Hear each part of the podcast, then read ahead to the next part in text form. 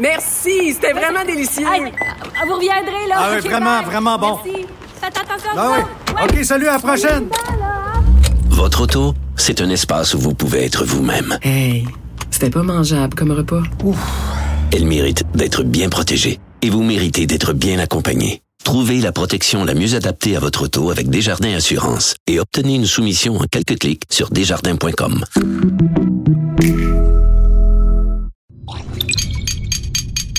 Cube Radio.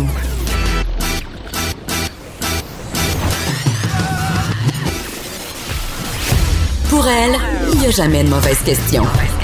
De 13 à 15, Les effrontés. avec Geneviève Peterson.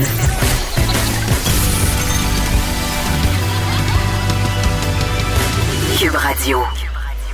Salut tout le monde, j'espère que vous allez bien et si vous avez des enfants, pour beaucoup d'entre vous, c'est la semaine de relâche, c'est mon cas à moi aussi. Et là, euh, quand même, à chaque année, on dirait qu'on c'est comme la neige un peu, on sait que ça va arriver. Mais quand ça arrive, ça nous prend de court. Moi, je suis pas la mère la mieux organisée au monde. Donc, quand au mois de juin, je reçois le email pour me demander si je vais euh, profiter des services euh, du, euh, du service de garde pendant la semaine de relâche ou si je vais bénéficier du camp de jour. On dirait que je suis pas tout à fait là. On dirait que je suis pas encore rendue à penser à ça. Donc, à chaque année, je me fais un peu pogner une semaine avant la semaine fatidique. C'est comme ça que j'appelle la semaine de, de relâche dorénavant. Je me dis, oh my God, je n'ai absolument rien prévu. Qu'est-ce que je vais devoir faire? Est-ce que je vais devoir traîner mes trois enfants à la radio? Est-ce que je vais devoir les laisser à la maison avec une petite gardienne que j'aurais trouvée sur un coin de rue? Non, parce que quand même, ma fille de 13 ans est là pour veiller au grain.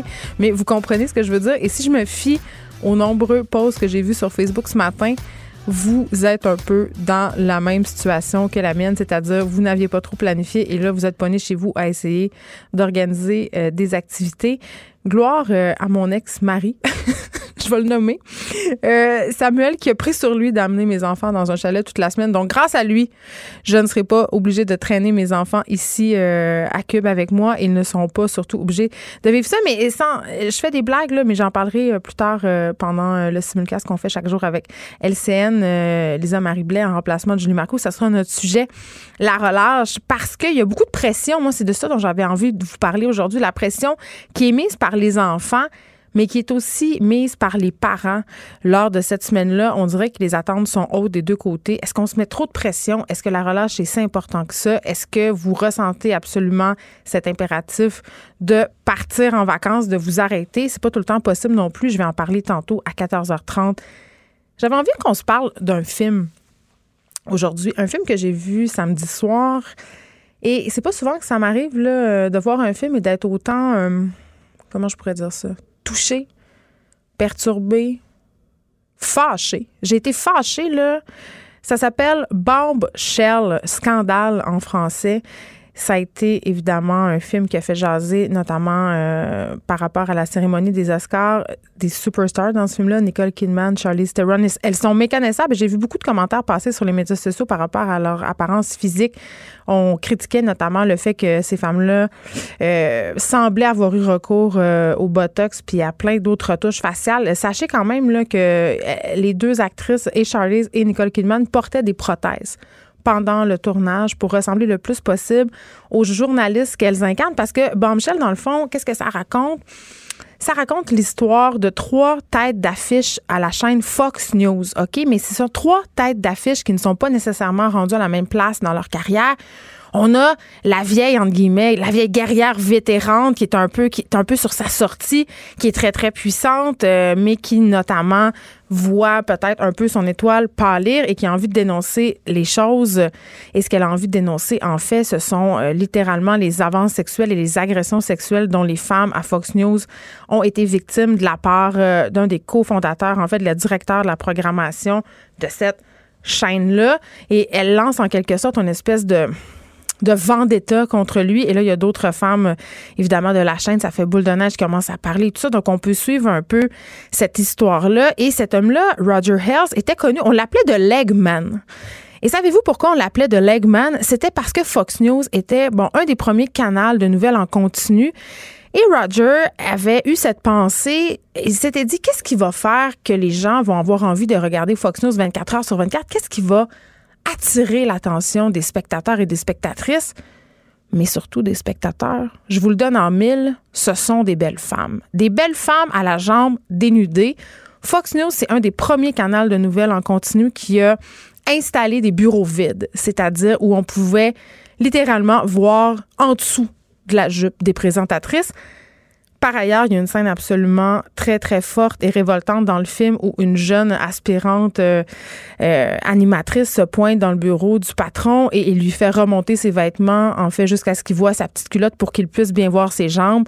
Et il lui dit, euh, tu, dois, tu dois trouver une façon de me montrer que tu es très loyal à la chaîne. Donc ça, c'est un, un des aspects qui est traité dans ce film-là, toute la culture de harcèlement sexuel à Fox News et aussi euh, tous les liens un peu problématiques que cette chaîne-là euh, entretenait avec euh, Donald Trump à l'époque. C'est fascinant. Et c'est fâchant, pour vrai, là. J'ai écouté ça, puis je, me demandais, est-ce que ça se passe ici au Québec?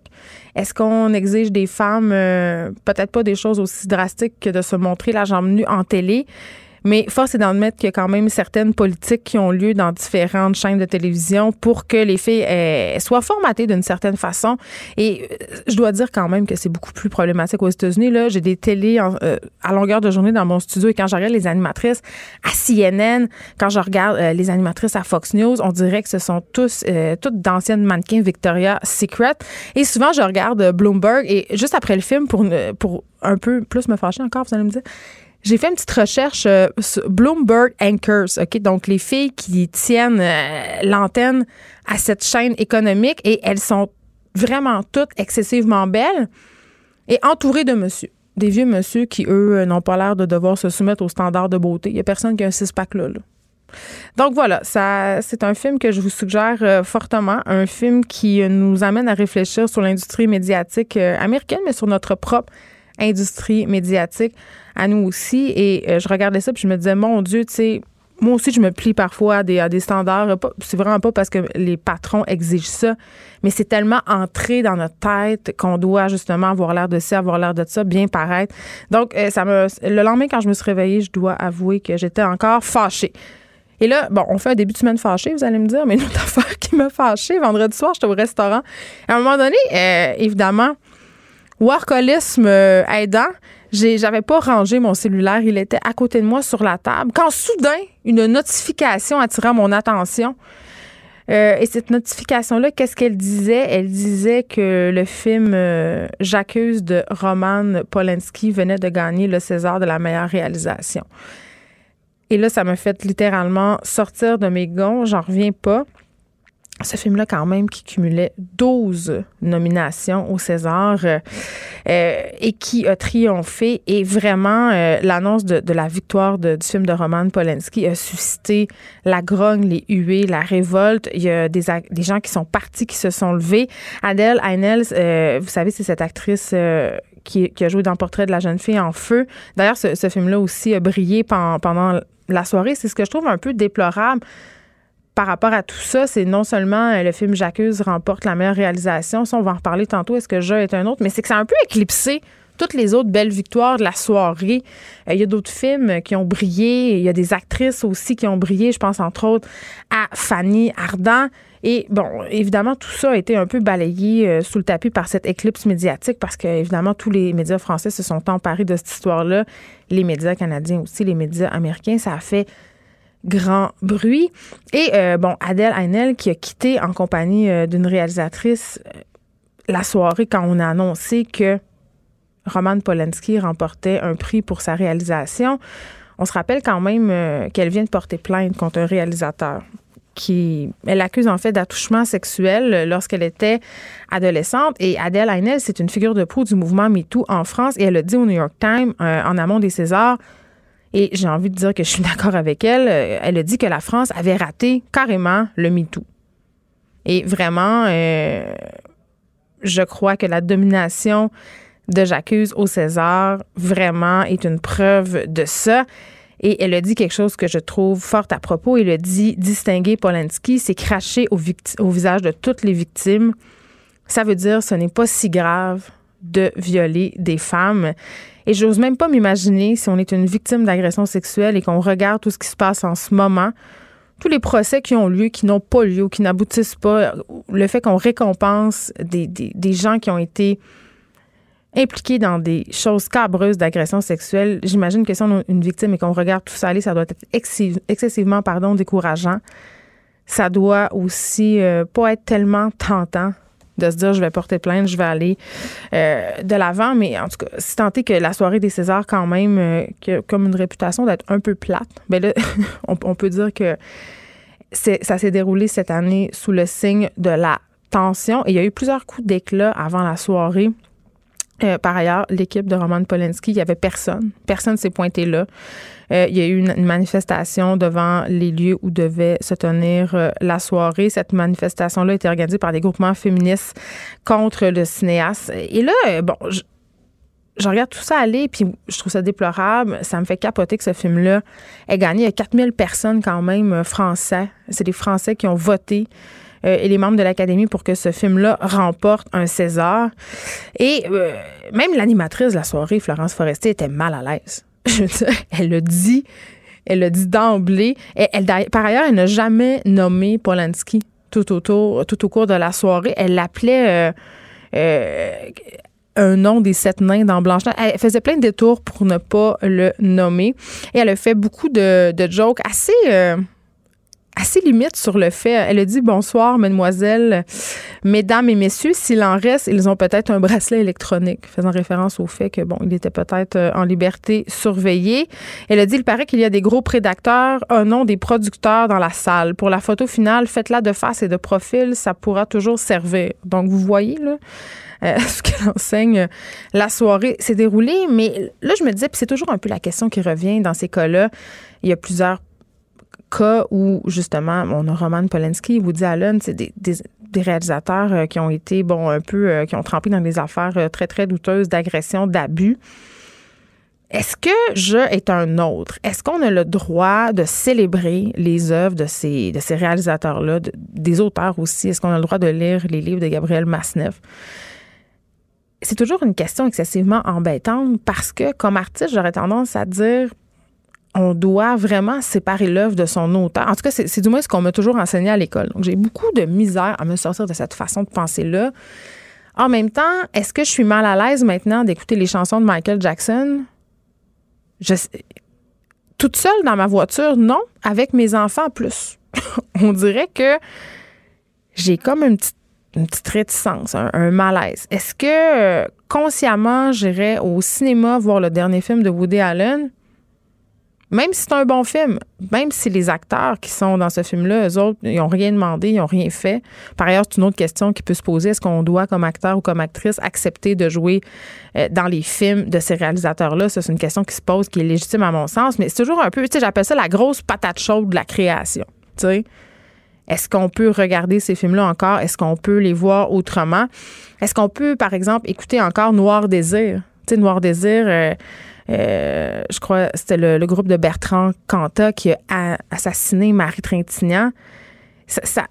Les actes commis par les créateurs n'invalident pas la qualité de leurs œuvres, mais nous, comme spectateurs, je crois qu'on a des choix à faire. Je crois que si on arrêtait d'aller voir ces films-là, si on arrêtait d'écouter la musique euh, que des gens qui ont abusé des enfants, qui ont violé des femmes ou des jeunes garçons font, sais, euh, le pouvoir, euh, c'est quand même le pouvoir d'achat.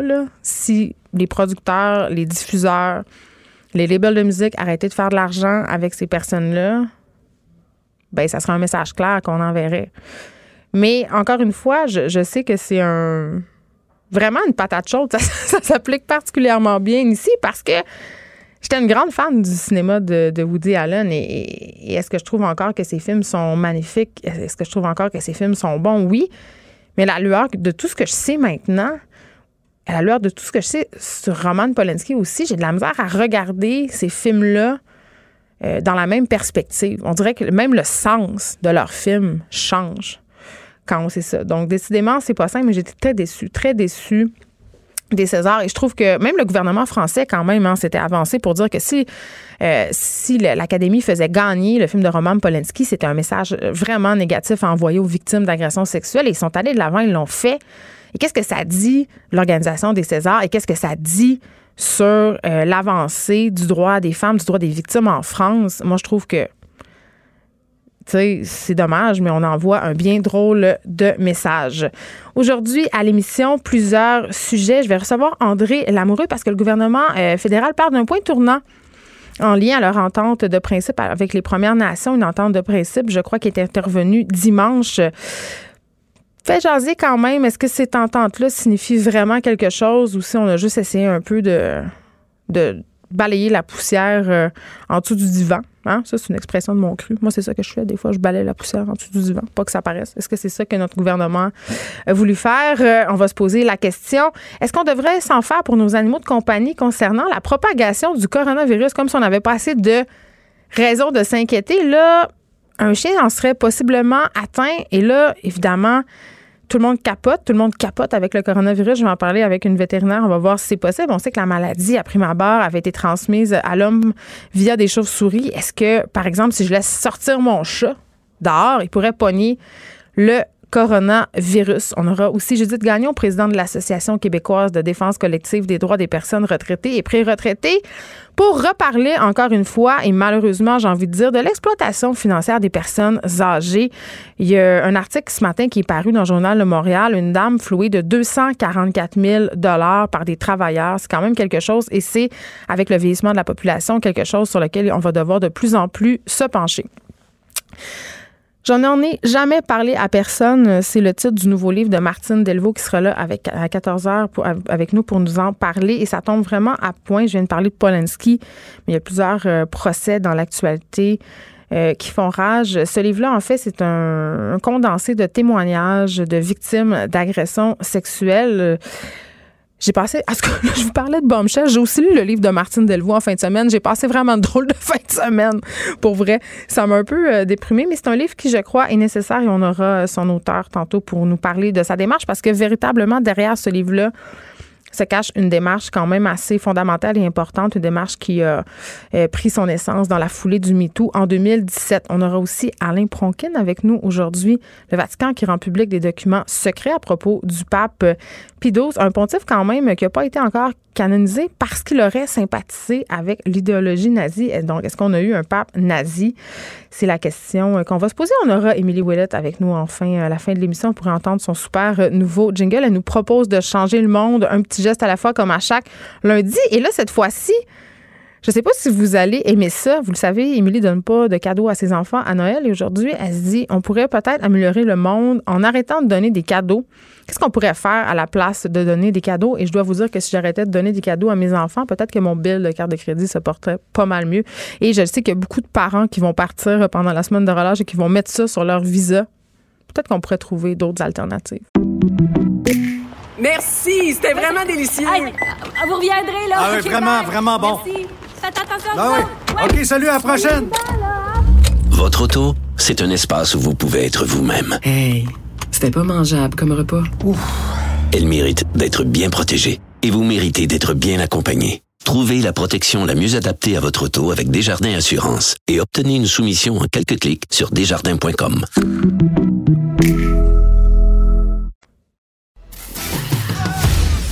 Geneviève Peterson, la seule effrontée qui sait se. Jusqu'à 15, vous écoutez Les effrontés. Tandis que le gouvernement fédéral parle d'un point tournant en lien à leur entente de principe avec les Premières Nations, hmm, le politologue André Lamoureux, lui, croit plutôt que cette entente ne signifie rien pour l'instant. On lui parle tout de suite. Monsieur Lamoureux, bonjour. Oui, bonjour. Bon, euh, premièrement, là, on doit le dire d'emblée, on ne sait pas grand-chose sur cette entente en ce moment. Là. Euh, Madame Bennett et le ministre des Relations avec les Autochtones euh, de la Colombie-Britannique, Scott Fraser, ont refusé de divulguer des détails bon, sur l'entente à question avant qu'elle ne soit examinée par la nation Wet'suwet'en.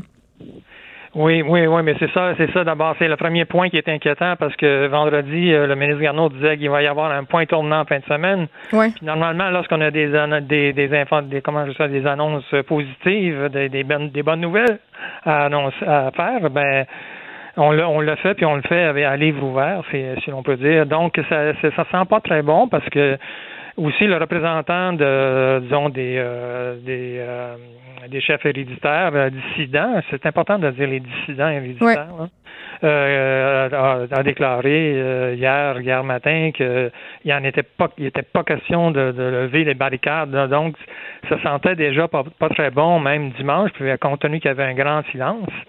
Puis là, on revient toujours avec les, les litanies, on, on a le sens de l'écoute, euh, oh, il faut comprendre 150 ans d'oppression, de domination des Autochtones, etc. Mais Oui, c'est ça, M. Lamoureux. Les discussions en ce moment, ça va beaucoup plus loin que le dossier du gazoduc. Là, ce que je comprends, c'est qu'on on semble avoir du côté des Premières Nations beaucoup de, de frustration d'accumuler. Je peux très bien comprendre. Oui, puis c'est ça. De toute façon, négocier cette question-là, là, ça peut pas se régler dans ce conflit-ci. C'est une négociation complexe qui, qui va prendre énormément de temps. Écoutez, après 82, là, le coup de force contre le Québec, il y a eu euh, quatre années de conférences constitutionnelles pour reconnaître l'autonomie gouvernementale des Autochtones et ça n'a pas abouti en quatre ans. Alors donc, on réglera pas ça, ce dossier-là. Et je comprends pas que le gouvernement fédéral n'ait pas exigé en fin de semaine le fait que la première des conditions là, pour négocier quoi que ce soit, sans, sans, sans penser euh, à toutes les allocations que les Autochtones obtiennent euh, de la part de l'autorité fédérale en termes de Non, en même temps, financement. excusez-moi, M. Lamoureux, là, on- de lever, lever les barricades. Oui, je ne je vois pas ce que la question des allocations vient faire là-dedans. Là. Je veux dire, quand même, si on part sur leur territoire, si on, en quelque sorte, on leur a pris des droits acquis, Oui, on doit les compenser. Ça, ça, c'est une chose. Après ça, est-ce que je suis un peu d'accord avec vous pour dire qu'on ne pourra pas régler la question autochtone euh, avec ce conflit-là en particulier, mais vous comprenez qu'en ce moment, euh, les Premières Nations, euh, ils vont avec les moyens du bord. Euh, ils, ont- on- Oui, oui. ils nous ont oui. expliqué, on n'a pas écouté, on est allé de l'avant. Je comprends que le blocus en ce moment, c'est peut-être Ben, pas... pas écoutez, un, instant, un instant, un instant. Là. Dan George, là, qui est un des chefs élus de la, la réserve de Til-Casco, là, Ouais. lui a déclaré, expliqué, bien expliqué que cinq des six réserves Wet'suwet'en ont des ententes et ont accepté euh, l'entente à 80-85% Les gens sont d'accord. Et la, la, la, la chef de la seule réserve euh, qui ne qui n'est même pas sur le tracé du, du gazoduc, euh, Cynthia Joseph, euh, c'est la seule dissidente. Euh, je- parce que c'est pour revenir aux faits, là. Il y, a, il y a ces cinq chefs euh, héréditaires sur 13 qui sont dissidents. Les autres ont voté pour. Mais il reste Et quand même une certaine dissidence au sein euh, des Premières Nations et je pense que il, il faudrait qu'ils règlent entre eux cette dissidence-là avant de s'avancer à une table de Oui, négociation. on a des données pas? qui témoignent que la majorité euh, est d'accord avec le projet. Et même lorsque le, tracé a été fait, les communautés autochtones, les représentants, les conseils de bande ont, Mm. ont fait tout le, tout, le- tout le chemin du parcours du gazoduc. Ça s'est fait sur une base assez, assez, euh, assez, euh, comment je dirais, comme pointue, si l'on peut dire. Euh, et puis l'entente a été euh, convenue. Le problème, c'est que, vous avez- c'est que vous avez une structure euh, où il y a une élection dans les conseils de bande, puis vous avez une structure héréditaire euh, qui, qui en fait euh, qui repose sur en fait euh, la désignation par les, les plus aînés, en fait, de chefs qui sont héréditaires, mais qui n'ont au- aucune espèce de compte à rendre à la population. Ils ne participent même pas au processus de décision et ils viennent imposer en quelque sorte leur pouvoir comme anciens. euh, on pourrait dire même que c'est- un pouvoir, c'est une structure pré-démocratique, si l'on peut dire, euh, quasi monarchique ou aristocratique. Et, et- et ils disent aux, aux gens des conseils de bande, vous devez respecter nos décisions. On n'est pas dans un, dans, dans un fonctionnement démocratique dans ce cadre-là. Je comprends bien ce que vous me dites, M. Lamoureux. Cependant, au niveau des conseils de bande, il faut savoir quand même que, que cette structure-là vient de la loi sur les Indiens, une loi qui a été assez mal accueillie, qui continue d'être mal accueillie par plusieurs membres des communautés autochtones. Ce ne sont pas que les chefs héréditaires qui ne reconnaissent pas l'autorité la des comptes. de la loi sur les Indiens n'est pas tellement Mais si vous me laissez finir ma phrase, ça va être bien. Euh, ce ne sont pas seulement les, les chefs autochtones et les autochtones qui ne reconnaissent pas euh, l'autorité des conseils de bande. Là, c'est pas seulement les chefs héréditaires. Plusieurs membres des Premières Nations qui ont des gros problèmes avec l'élection de ces personnes-là euh, dans les conseils de bande? Je je dis pas que la démocratie est parfaite dans les conseils de bande du tout, mais c'est le seul, le seul lieu euh, d'exercice du droit de vote pour les autochtones dans leur communauté. Hmm. On, parle de démocratie, là, on parle de savoir ce que les gens pensent. Les gens, pour, savoir ce que les gens pensent, il faut que les gens votent.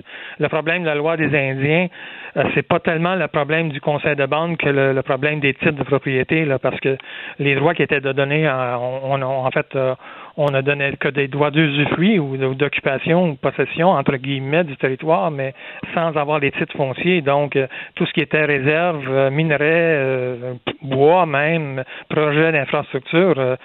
Euh, lorsque le, gouvernement en conseil euh, voulait exproprier, pouvait le faire de, en, en, en, tout, euh, en tout, avec tous ses pouvoirs. Donc, euh, c'est pas vraiment, euh, c'est les titres fonciers qui ont jamais été reconnus dans cette loi des Indiens qui posent problème. Mais lorsqu'on parle du conseil de banque, on, on doit quand même reconnaître que c'est le seul lieu où, les, malgré toutes les imperfections, les pressions, les clans et tout ce que l'on veut, c'est là où ce que, que l'élection a lieu. Mm. Et, et le, le, chef, dans tout cas, le Dan George, le chef qui est en faveur dans, dans, ce, dans cette communauté qui est en faveur, entre autres, des projets, et il dit même que les gens se sont prononcés, et même qu'il y a un chef, euh, un candidat représentant les chefs euh, dissidents héréditaires qui s'est présenté dans, dans son conseil et qui a été battu par la population. Hum. Là, ce que je comprends, c'est que d'un bord comme de l'autre, on veut que son, euh, on veut que ça se règle, mais du côté de l'entendre, pourquoi vous vous dites que ça signifie rien, que c'est pas suffisant? Parce que là, on est dans, la, dans, dans le flou total. On ouais. demeure dans le flou. On a eu trois semaines de, de barrage. Là, ils ont dit que ça va prendre, on, on, comme vous le dites, il y a comme un huis clos là, sur ouais. le, le, contenu. Et là, on dit que ça va prendre une, deux semaines à consulter. Et ensuite, il va falloir consulter les, les, chefs héréditaires et ensuite la population, peut-être deux, trois semaines encore. Donc, et pendant ce temps-là, il n'y a aucune espèce, aucune espèce d'engagement à, à, le fait de, de lever les barrages. Euh, la crise actuelle est beaucoup plus grave du point de vue macroéconomique, là. Elle est mais, énormément plus grave que celle de 1990. Mais est-ce que le gouvernement gère bien cette crise-là, vous pensez, M. Lamoureux? Euh, pas du tout, pas du tout. C'est l'incompétence totale. C'est le néant. Qu'est-ce qu'on aurait dû faire? Euh, ben, on aurait dû euh, fixer des conditions puis imposer notre agenda. Euh, tout, tout, ce qui a été fait pendant trois semaines, c'est peut-être à l'écoute, à l'écoute des, des, des, Mais vous comprenez le contexte historique qui nous amène à ben avoir oui, cette approche-là. Mais quand même, mais quand même, il y a des décisions à prendre, puis il y a quand même une argumentation à soutenir aussi face face aux chefs héréditaires. Quel est leur mandat? C'est la première question. Hmm. Quel est leur mandat? D'où tiennent-ils leur mandat? Mais est-ce qu'il aurait ouais. fallu, selon vous, utiliser la force? Non, pas du tout, pas du tout, pas du tout, pas du tout, mais de la pression et mm. exiger que pour, pour, toute négociation de quoi que ce soit de nouvelle entente, là, il, il va avoir levé des barrages, absolument, absolument. Et Très bien. Et, et, le gouvernement n'a pas forcé la note. Là, là, on est encore dans le néant. Alors donc, on est dans la quatrième semaine là, de blocage.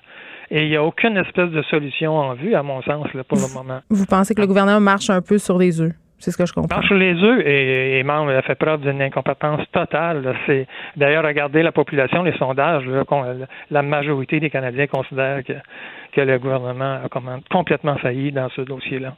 André Lamoureux, merci, politologue au département de sciences politiques de l'UCAM. Ça me fait plaisir. Au revoir. Protégez vos dépôts, c'est notre but. La SADC protège vos dépôts dans les institutions fédérales, comme les banques. L'AMF les protège dans les institutions provinciales, comme les caisses. Oh, quel arrêt! Découvrez ce qui est protégé à vos dépôts sont protégés.ca. Les effrontés. Avec Geneviève Peterson. Les vrais enjeux, les vraies questions. Vous écoutez Les effrontés. Bon, c'est le segment paranoïon sur le coronavirus de l'émission. Là, il y a un chien, le chien d'un patient atteint du coronavirus qui a été testé faiblement positif au COVID-19. Et ça, ça se passe à Hong Kong. Et là, l'OMS qui a indiqué que les animaux domestiques, quand même, qui sont atteints, devraient euh, être mis en quarantaine. Certains propriétaires de chiens sont même allés jusqu'à mettre des masques à leurs animaux de compagnie. C'est quand même, c'est quand même un peu. Euh, Je sais pas si c'est ridicule ou non, mais, mais je sais que ça fait peur. Et là, je me suis dit, pourquoi pas faire le point avec une vétérinaire? On a Claudia Gilbert en ligne. Bonjour, Madame Gilbert. Est-ce qu'on a Mme Gilbert en ligne? Oui, je suis oui. là. Vous n'étiez pas décédée du coronavirus, je suis contente. Non, pas OK, là, euh, bon, on fait des mauvaises blagues, là. Quand même, on n'a pas de preuves à date comme quoi le coronavirus peut se transmettre euh, à des animaux de compagnie, mais selon vous, là, est-ce qu'on peut transmettre la maladie à nos animaux domestiques comme ça semble être le cas pour ce chien japonais? Mais en fait, on n'est on est pas sûr encore que ce chien-là a vraiment attrapé la maladie parce qu'ils ont fait un test qui s'appelle un PCR euh, sur des échantillons au niveau de son Oui. nez et de sa gueule. Donc, ça se peut que ce soit juste une contamination environnementale, comme si on avait testé une table chez la personne qui était positive euh, au COVID-19. Donc, le chien a peut-être juste eu du virus sur lui sans nécessairement l'avoir attrapé en tant que tel. Ça, c'est pas du tout la même chose, là. C'est pas la même chose. Donc, en fait, on ne sait pas encore si ce chien-là est vraiment infecté par le coronavirus et on ne sait pas non plus, admettons que c'était possible que les chiens attrapent le coronavirus, on ne sait pas s'ils seraient capables de le transmettre à leur tour. Un, on ne sait même pas s'ils seraient malades de ça, parce qu'ils peuvent l'attraper sans être malades, parce que des coronavirus chez les chiens, il y en a. Il y en a, puis ben, il y a une souche principale que les chiens, beaucoup de chiens qui attrapent, puis finalement, ils n'ont jamais de symptômes.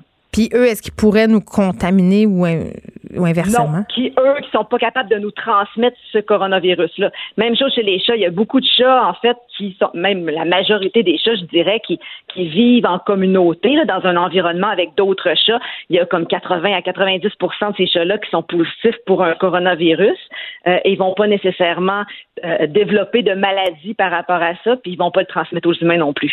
Fait que là, on est en train de faire une tempête dans un verre d'eau, c'est ce que je comprends, avec cette histoire de ben, chien faiblement atteint. En fait, c'est qu'on le sait juste pas. Puis je pense qu'il y a quand même raison de se dire, de se poser la question. On doit le savoir. Euh, parce que souvent, on les oublie, les animaux. Mais effectivement, si le chien peut l'attraper, même s'il développe pas de symptômes de, de la maladie, euh, est-ce qu'il peut le transmettre à son tour? Donc, est-ce que le chien pourrait ou le ben chat peut être un réservoir et contaminer d'autres êtres humains, même si le chien en tant que tel n'est pas euh, n'est pas malade en tant que tel? Il, y a le virus et il transmet. Fait que ça, c'est important de le savoir, puis ça, on ne le sait pas encore. Parce que là, Claudia Gilbert, euh, ce qu'on sait, là, c'est que les origines du coronavirus proviendraient du pangolin ou des chauves-souris. donc, je pense que c'est je pense que cette idée qui est inquiétante, comme quoi un animal pourrait nous contaminer, je pense qu'en fait, elle vient de là. là. Je comprends ça, effectivement. Ça vient de là, mais on s'entend que là, tout le monde qui est infecté sont pas infectés par les animaux, sont infectés d'humain à humain. C'est ça. Donc, ça prend quand même une situation bien particulière pour qu'un animal transmette le virus à l'humain ou vice-versa, hein, parce que l'inverse peut, peut être possible aussi. C'est quoi ces situations-là, par exemple? qu'on peut donner, ben, tu sais, on peut donner l'exemple, là, euh, en, parce qu'on teste rarement les animaux pour les maladies que nous, on a. Puis, en 2009, il y avait eu la, la pandémie de H H1N1. Ouais. Euh, et il y avait eu quelques animaux qui avaient été testés à ce moment-là. On sait que, par exemple, il y a un chat qui avait été testé positif euh, en Iowa. Il y a deux chats qui sont morts en Alberta du H1N1 euh, en 2009. il y a eu aussi des rares évidences que des chiens ont été positifs. par contre, ils n'ont ont jamais réussi à mettre en évidence que l'animal avait été capable de le transmettre à l'humain. Fait que oui, il y a lieu de questionner, mais ce serait quand même surprenant que l'animal transmette de nouveau. c'est déjà surprenant que l'animal, que l'humain ait attrapé le coronavirus dans cette situation-là par un animal sauvage, et là qu'il le transmette à un chien, qu'il le retransmette. Tu sais, il y a, Oui, je comprends. Ça commence à être un peu. Euh, ben, un, peu abracadabra.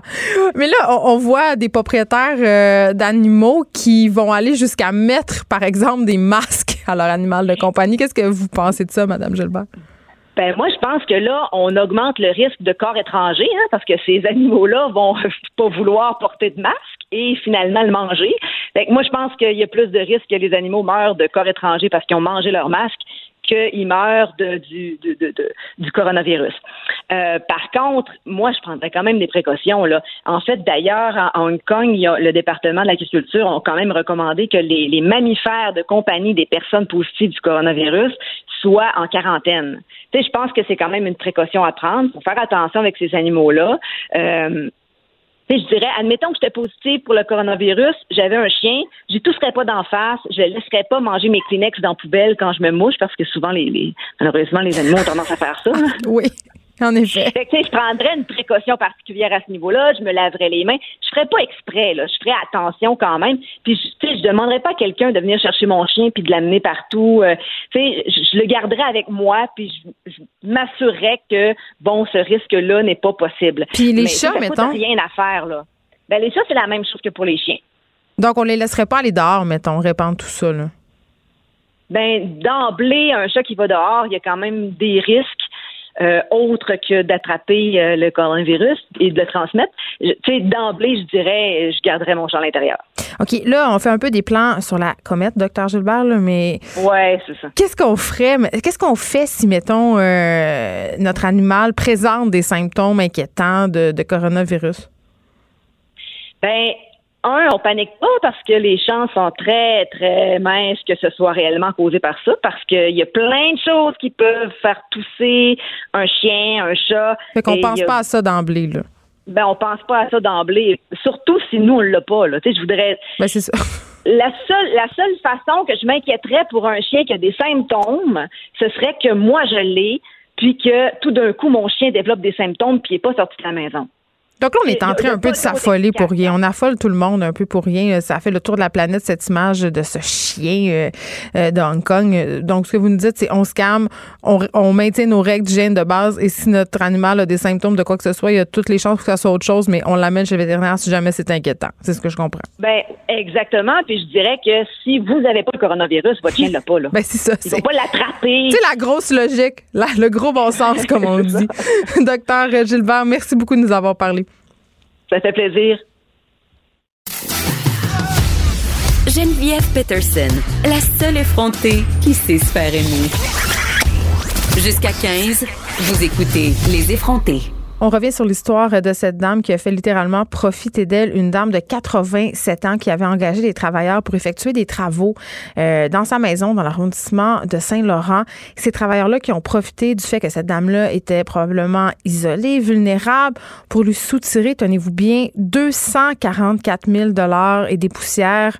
Euh, et ça, ils lui ont facturé ces montants exorbitants-là euh, qui étaient vraiment très, très loin de la valeur réelle des travaux qui ont été effectués dans sa résidence. L'exploitation financière des personnes âgées, c'est un sujet qui fait de plus en plus la manchette avec le vieillissement de la population. Évidemment, il faudrait être de plus en plus vigilant. J'en parle tout juste avec Judith Gagnon présidente de l'Association québécoise de défense collective des droits des personnes retraitées et pré-retraitées. Madame Gagnon, bonjour. Bonjour, madame. Écoutez, c'est une histoire absolument épouvantable. Et des histoires comme celle-là, malheureusement, cette dame-là qui s'appelle Gemma Even, il y en a beaucoup plus qu'on veut bien le penser. C'est sûr que le montant frappe l'imaginaire. 244 000 c'est pas du petit change. N'empêche qu'on en voit là, des escroqueries par rapport aux personnes âgées et ça de plus en plus. Oui, on en voit de plus en plus. Je vous dirais personnes âgées, mais aussi personnes vulnérables. Oh. Euh, parce que les gens, souvent, euh, ils sont tout seuls, ils n'ont pas de réseau, ils sont isolés, ils veulent faire le- leurs choses aussi, ils sont quand même, euh, ils ont une certaine volonté de faire leurs choses. Leur famille n'est pas proche aussi. Il y a beaucoup de gens maintenant, la famille a changé là, depuis quelques années. Mm. Alors là, c'est des proies faciles pour un paquet de monde qui, qui sent que ça va être facile d'avoir de l'argent. Oui, on le voit. On le voit de plus en plus. Puis moi, je pense que c'est un phénomène qu'il va falloir arrêter à un moment donné. Mais euh, vous avez dit quelque chose que je trouve euh, intéressant, Madame Gagnon, euh, puis je l'ai souligné aussi. On parle de, de personnes qui vivent en situation d'isolement, des personnes vulnérables. Est-ce qu'on peut penser que ces escrocs-là, comme beaucoup d'escrocs par ailleurs, en quelque sorte, choisissent leurs victimes, les observent et vraiment vont les sélectionner en fonction du fait justement que, un, elles soient évidemment âgées, mais aussi isolées du reste de leur famille, en situation de vulnérabilité finalement?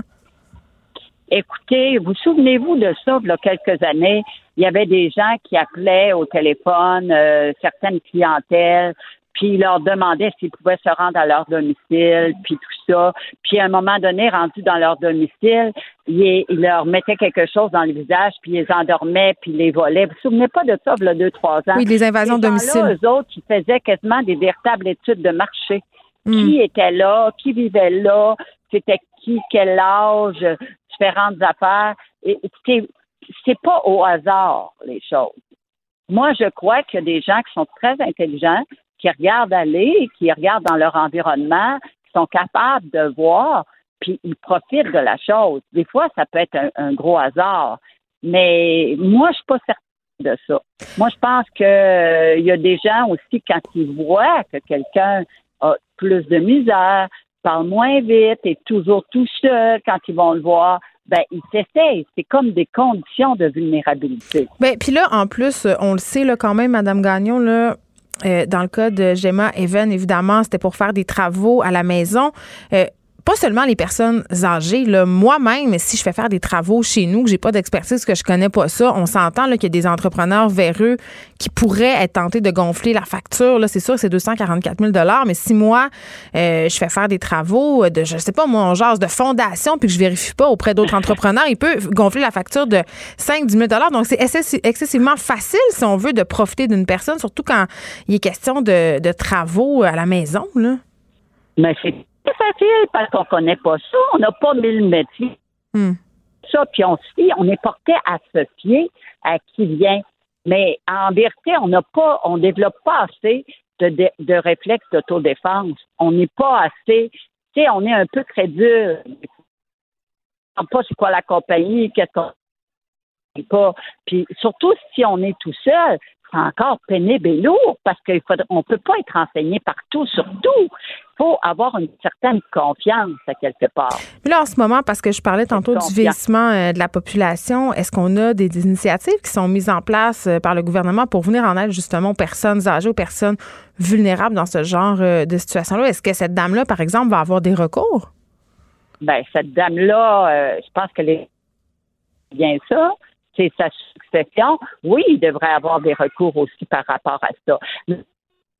Intéressantes qui ont été mis en place à Montréal avec la SPVM, la police de Montréal, qui allait visiter des aînés qui euh, se déplaçaient pas, identifier c'est quoi les problématiques.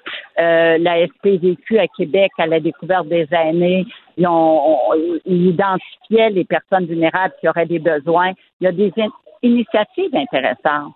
Mais souvent, madame, ces gens-là là, qui se font avoir mm. de cette façon aussi dramatique, c'est des gens qui ne sont pas connus du réseau de la santé. C'est des gens qui passent en dessous du radar parce que c'est des gens qu'on ne voit pas. Vous savez, madame, les gens isolés, tu les vois pas nulle part. Moi, je veux faire un café rencontre de gens isolés, je n'aurais pas ils, sont isolés. Mais comment on fait pour aller les chercher, ces gens-là? Parce que là, vous demandez. Il faut les repérer. Il faudrait qu'il y ait quelque chose qui soit fait d'une façon plus large. Euh, une mobilisation sociale avec d'autres intervenants. Dans l'article du journaliste, moi je le mentionnais, Antoine Lacroix, il faudrait qu'il y ait un comité mis en place avec la sécurité publique, qu'on regarde tous ces cas-là, puis qu'on regarde les choses qui ont déjà été faites. Euh, c'est qui les fraudeurs? Puis euh, comment. Comme un genre de, de registre, ça?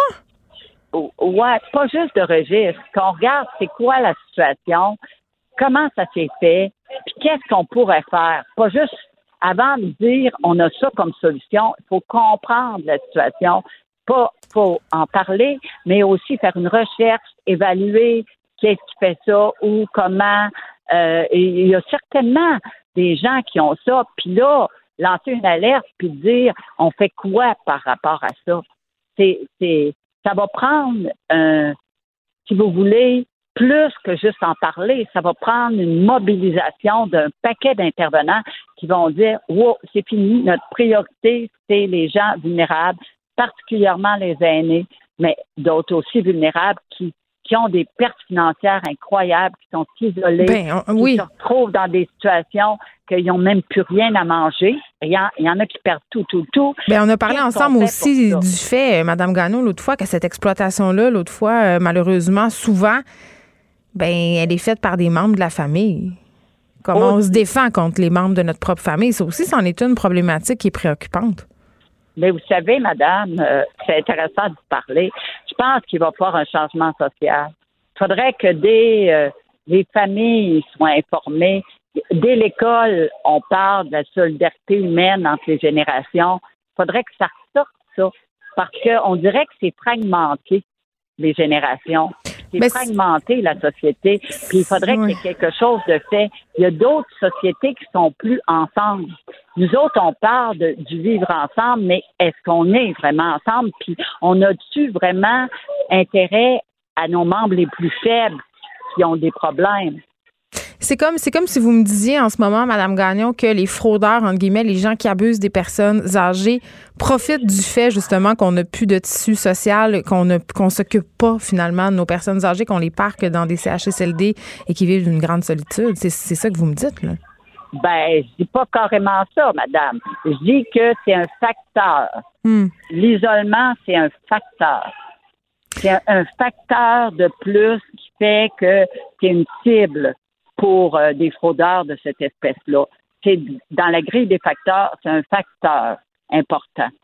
Et la fameuse question euh, des médias sociaux, je pense que c'est important qu'on en parle aussi pour contrer cette solitude-là dont on parle depuis le début de l'entrevue. Il y a plusieurs personnes âgées qui s'inscrivent, euh, par exemple, sur Facebook et ils sont particulièrement vulnérables sur les médias sociaux parce que, en quelque part, souvent, ils comprennent pas complètement les tenants et aboutissants de cette plateforme-là, s'exposent, donnent l'information, répondent aussi euh, aux emails de fraudeurs potentiels. C'est sûr, madame, c'est sûr. Mais vous comprenez, ils ne peuvent pas arrêter de vivre non plus parce qu'on est une société comme ça. On est une société qui avance très vite, une belle société aussi. Là. Ça n'a pas juste des mauvais côtés. Mais il faudrait qu'il y ait plus de sensibilisation, qu'il y ait plus de, de surveillance à quelque part. Mais moi, j'ai pas toutes les solutions. Mais on le voit de plus en plus. C'est une terrible, c'est des choses qui arrivent fréquemment. Qu'est-ce qu'on fait? Il faut s'asseoir ensemble puis regarder ça. Mais on peut pas arrêter l'avancement de la société, puis on peut pas arrêter toutes sortes d'affaires. Mais comment on peut protéger des gens qui ont des difficultés pour pas embarquer là-dedans? C'est ça la grosse question à se poser. Comment on va faire pour faire ça? Comment on va se mobiliser pour faire ça? Parce que c'est une question de l'heure. Hein? Ben, en tout cas, je sais pas. euh, Puis ça, c'est un commentaire très, très personnel euh, que je vais faire, Madame Gagnon, mais je pense que comme euh, famille, on a quand même une responsabilité là-dedans. Si on a dans notre cercle proche des personnes qui sont âgées, peut-être les accompagner dans, euh, tu sais, exercer une certaine surveillance, entre guillemets, pas seulement de leurs médias sociaux, mais de ce qui se passe si justement notre mère ou notre père engage des entrepreneurs en construction, s'ils font des appels de service, vérifier sans non plus infantiliser, parce que ça, c'en est un autre problème, là, des personnes âgées. Il faut pas les traiter comme s'ils avaient 4 ans et demi, mais on peut, en tout cas, corrigez-moi si je me trompe, c'est un peu notre responsabilité peut-être d'exercer une certaine bienveillance. Ben, écoutez, madame, une famille, c'est quoi? C'est des gens qui, qui forment un groupe, puis c'est un gens qui doivent s'entraider, qui doivent se donner de l'amour, puis assurer une sécurité. Fait que c'est clair et net que est-ce qu'on fait tout le temps ça? Est-ce que Ouais. euh, on, on fait tout le temps ça? Mais vous regarderez la définition de la famille. Moi, j'ai été longtemps, je regarde partout, puis c'est ça. Puis il y a une question de sécurité aussi, puis c'est des rapports humains chaleureux pour donner de l'amour et de l'affection. Mais il y a des fois, ils se voient même pas, les gens. Ils sont pas, euh, tu sais, ils se voient plus. Tout ça, c'est, c'est pas. euh, on peut revenir, hein. La, la société, ça change, là. C'est pas toujours monolithique. Puis je pense que on a beaucoup d'événements qui nous amènent à comprendre des choses, puis à essayer de voir comment on peut aller plus loin. Judith Gagnon, merci, président de l'Association québécoise de défense collective des droits des personnes retraitées et pré-retraitées. On se parlait du cas de cette dame qui s'est vue soutirer 244 000 quand même euh, de des travailleurs qui sont venus faire euh, bon des travaux chez elle.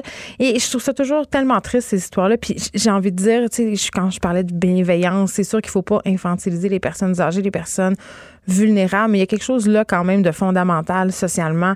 Euh, c'est tellement facile de se laver les mains. Je pense qu'on a tous et tout un, train de vie absolument démentiel dans lequel on enchaîne euh, le métro, le boulot, le dodo, les enfants. Euh, ça peut être facile à un moment donné de pas, euh, de se dire, euh, de louper si on veut l'appel à grand-maman. Là, c'est pas mal la première affaire qu'on tasse. Puis même moi, je, je le dis souvent, puis je sais qu'à chaque fois que je le dis. Euh, ça suscite des réactions, mais j'avais pas envie tellement d'aller la voir, euh, ma grand-mère, dans son CHSLD. Ça me faisait déprimer.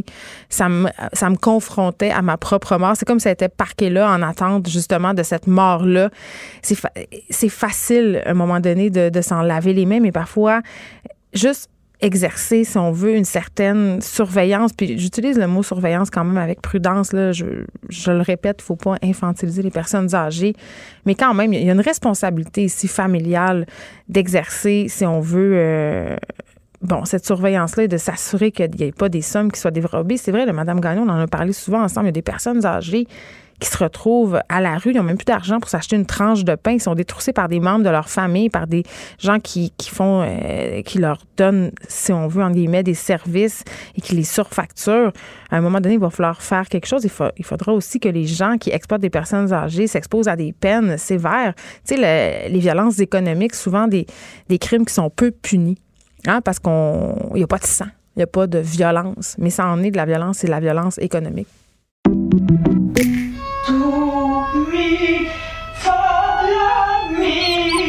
Votre maison, c'est un espace où vous pouvez être vous-même.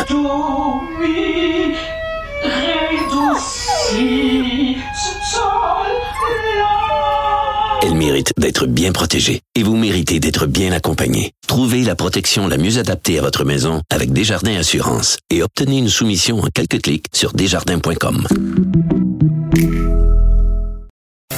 Écrivaine, Blogueuse. scénariste et animatrice. Geneviève Peterson. La Wonder Woman de Cube Radio. Je n'en ai jamais parlé à personne. C'est le titre du nouveau livre de l'autrice Martine Delvaux, qui est aussi professeure à l'UQAM. Bonjour, Martine. Bonjour, Geneviève. Écoute, j'ai envie de te dire, euh, procès Weinstein, affaire Salvaille, affaire Gilbert Rozon, Polanski, Gabriel Masneff, c'est un méchant bon timing pour sortir ce livre-là. Ouais, on n'aurait pas cru, hein, quand même, quand, on a, quand j'ai pensé au projet il y a deux ans. Je, je pense que j'étais dans, quand même dans l'espoir que tout ça soit un peu réglé. Oui, parce que, euh, bon, parlons-en un peu de, de ce projet-là qui est quand même particulier. Ça s'inscrit dans une démarche euh, dans la foulée du mouvement MeToo en 2017. Ouais. Euh, c'est quoi ce livre-là? C'est un, un, un recueil de. J'ai pas envie de dire des témoignages, c'est une prise de parole. Ben, à la base, c'était des témoignages qui m'ont été envoyés, mais, mais j'ai lancé un appel. Tu sais, en 2017, euh, quand il y a eu tous les témoignages sur Facebook, sur Twitter, je dis si vous voulez m'envoyer vos, vos textes que vous avez publiés ou d'autres que vous voulez écrire, moi je vais je vais faire une création documentaire. Donc c'est vraiment une création documentaire. Par rapport à, à des agressions vécues? Ben moi aussi c'était ça. Hein? C'était des agressions vécues. Puis moi je, je voulais. re- bon, moi j'ai reçu tout ce qui m'a été envoyé. Puis ce qui m'a été envoyé, c'est une panoplie de, de violences à caractère sexuel, pour le dire comme beaucoup? ça. J'en ai eu une centaine, mais pour certaines femmes, il y en avait plus qu'une. là. Il pouvait y avoir jusqu'à 10, euh, 15 exemples. Donc, ça pouvait aller du harcèlement de rue jusqu'à euh, une agression avérée avec euh, arme euh, par un inconnu. Là. Il y avait vraiment vraiment une panoplie d'exemples. Mais ce que je voulais pas faire, c'était euh, prendre leurs témoignages et les, les, euh, les publier les uns à la suite des autres. Je voulais vraiment créer quelque chose, créer un, un tissu avec les textes. Fait que ce que ça donne, c'est euh, une série de, de fragments plus ou moins longs qui sont enlignés les uns à la suite des autres, séparés par un blanc, mais qui donnent l'impression que c'est une seule personne qui parle. Mais ça marche assez bien, Martine, parce que j'ai eu l'impression, quand je l'ai lu en fin de semaine, de lire un long poème triste. Ouais. Oui, ben je pense que c'est c'est un peu ça que je voulais. Tu sais, moi, je l'ai fait euh, instinctivement. Je voulais mettre je vais rendre hommage à ces paroles-là. Je voulais qu'on les garde. Je voulais pas qu'elles qu'elles disparaissent dans le vent parce que tous ces mouvements sur les réseaux sociaux sont quand même éphémères. Euh, mais je voulais aussi les tirer vers la littérature. Je voulais qu'on voit de la poésie dans ces textes-là. Et il y avait une Mais c'est manière quand de même dire. c'est- euh, c'est délicat. ben oui, complètement. Tout à fait. C'est un travail de, ben de dentelière quasiment. Là. Ouais. J'allais chercher des, des morceaux, puis je les ai organisés pour essayer de les mettre en résonance, euh, pour montrer aussi que finalement, euh, une femme, c'est toutes les femmes. Ce sont que des témoignages de femmes? Parce que moi, je me posais la question. euh, Oui, femmes cisgenres ou femmes trans, mais, mais que des personnes qui vivent en tant que femmes dans la société. Ça, c'était c'était l'appel. Puis c'était ça l'appel, OK? Oui, C'est ça, j'étais oui. curieuse de savoir euh, Oui. si tu avais ouvert euh, aux agressions. Non, euh. il y aura un autre travail à faire. Hein, ce serait une autre étape, mais, mais pour Mm. la première étape, c'était ça, oui. Euh, j'ai envie qu'on qu'on se parle de la forme du livre. Bon, j'ai évoqué un, un long poème triste tantôt, mais dans ton introduction, tu t'expliques que c'est important pour toi quand même, même si tu as fait un travail littéraire avec ces témoignages-là, de pas trop travestir Ouais. la parole puis de pas trop l'éditer. Ouais. Tu t'insistes pour dire, euh, Martine Delvaux, que la forme fragmentaire est importante dans ce cas-là. Pourquoi? Ben parce que hum, parce que le risque, quand on, on prend des, des témoignages qui sont plus ou moins longs, bon, il y avait de tout, hein, ça pouvait aller de 5, 10 lignes jusqu'à plusieurs, plusieurs pages. Comme Quand des on- confessions, finalement. un Ben peu. oui, ou des, bon, des, des, des partages de secrets. Hein? C'est- souvent, c'est pour ça que ça s'appelle Je n'en ai jamais parlé à personne. Dans Ouais. la plupart des cas, ça n'avait jamais été raconté. Ni judiciarisé, j'imagine. Euh, dans certains cas, oui, mais très peu. Hein, dans, dans la plupart des cas, non. Hmm. De, de ce que j'ai compris. Parce qu'évidemment, moi, j'ai pas fait d'entrevue. Ces femmes-là, je sais pas qui elles sont. Mais hormis le nom qui m'a été rien donné. vérifié? J'ai rien vérifié, non. C'est pas une enquête. C'était ben, pas une enquête. Je suis pas une détective. C'est pas un travail sociologique. C'est pas un travail euh, historique. C'était vraiment une, une collecte de paroles. Et, euh, et évidemment, j'ai fait confiance à, au texte qui m'était envoyé. Euh, Mais alors, si on, si on prend le texte en tant que tel, Le- témoignage en tant que tel, ouais, ben on a tendance à vouloir le retravailler parce que ben parce que la littérature appelle un, un travail poétique, tandis que si je travaille avec le fragment, si je vais chercher des extraits, ben je peux rester beaucoup plus proche de, de l'intention de départ, de- du choix des mots de départ. Et comment on fait pour rester dans, choses. dans, dans l'uni- pas dans l'unicité, mais dans, dans cette espèce d'uniformité qui fait que ça se tient? Ben, c'est dans le découpage. J'avais tout un, tout un système. job C'est un de peu- montage, Ben finalement, oui, c'est ça, c'est du montage. C'est vraiment comme du, du montage cinématographique, euh, j'ai envie de dire, mais j'avais ma pile de papier, puis euh, c'est un peu curieux de, de dire ça pour des textes aussi sensibles, mais je l'ai travaillé comme une matière. Fait que j'avais mon, mon highlighter, là, et puis j'avais du, une couleur pour les premières phrases, les dernières phrases, les phrases qui concernaient l'âge, après ça, les lieux. Euh, Ça les- commence beaucoup le livre sur euh, les citations. c'est ça. Fait qu'il y a des. je vous écris, je m'adresse à vous, j'accepte jamais de participer, j'ai jamais dit. Ouais. euh, et puis ça, ça avance comme ça. Il y a tout un passage où c'est les citations des agresseurs, donc toutes les paroles qu'elles ont reçues. Euh, il y a un ensemble de de- d'extraits qui concernent euh, les filles, euh, les amis, les mères, donc euh, tout le rapport aux autres femmes. Mm. Et j'ai essayé de créer une tension narrative à travers tout ça. J'ai essayé de, faire une, de raconter une histoire aussi de, de l'enfance, de la salutation jusqu'à la fin, mais en passant par l'enfance, par l'adolescence, par le boulot euh, et par euh, ben, l'ouverture aux autres femmes. J'ai essayé de trouver de la lumière dans, dans tout ça. Puis il y a pas quelque chose aussi, euh, là c'est peut-être moi qui spécule, Martine, je vais pas te prêter des intentions, corrige-moi si je me trompe, mais la forme fragmentaire quand même, elle est souvent décriée Oui. en littérature, puis Oui. on la reproche beaucoup, euh, Oui, et on l'attribue souvent à la littérature féminine et Oui. féministe. Ben, on l'attribue aux femmes pour la dénoncer. Ouais.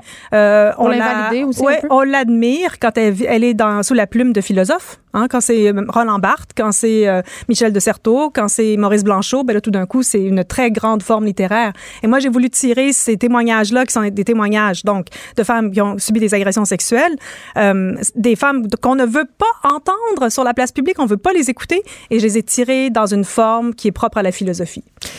Il y a des femmes qui témoignent anonymement euh, dans ton livre, il y en a d'autres qui, qui donnent leur nom. Ouais. Toi, comment t'as reçu ça? Mon Dieu, c'est une bonne question. Je sais pas si j'ai une réponse. Moi, j'ai accepté, j'ai j'ai accueilli euh, et j'ai voulu respecter. Mon Dieu, j'espère que j'ai tout respecté, que j'espère que j'ai rien échappé, mais j'ai voulu vraiment respecter leur euh, leur intention.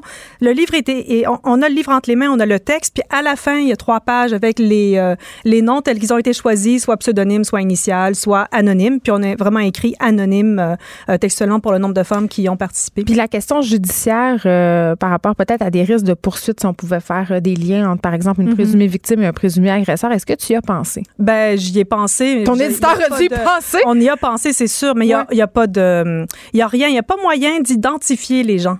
Euh, c'est vraiment. Vous avez fait pense- attention, ben, on a fait attention, mais c'est aussi le sens du projet. C'est-à-dire que le projet veut montrer une foule de femmes, veut montrer, comme dans le théâtre grec, un cœur de femmes. Hmm. Et ces femmes-là parlent d'une seule voix.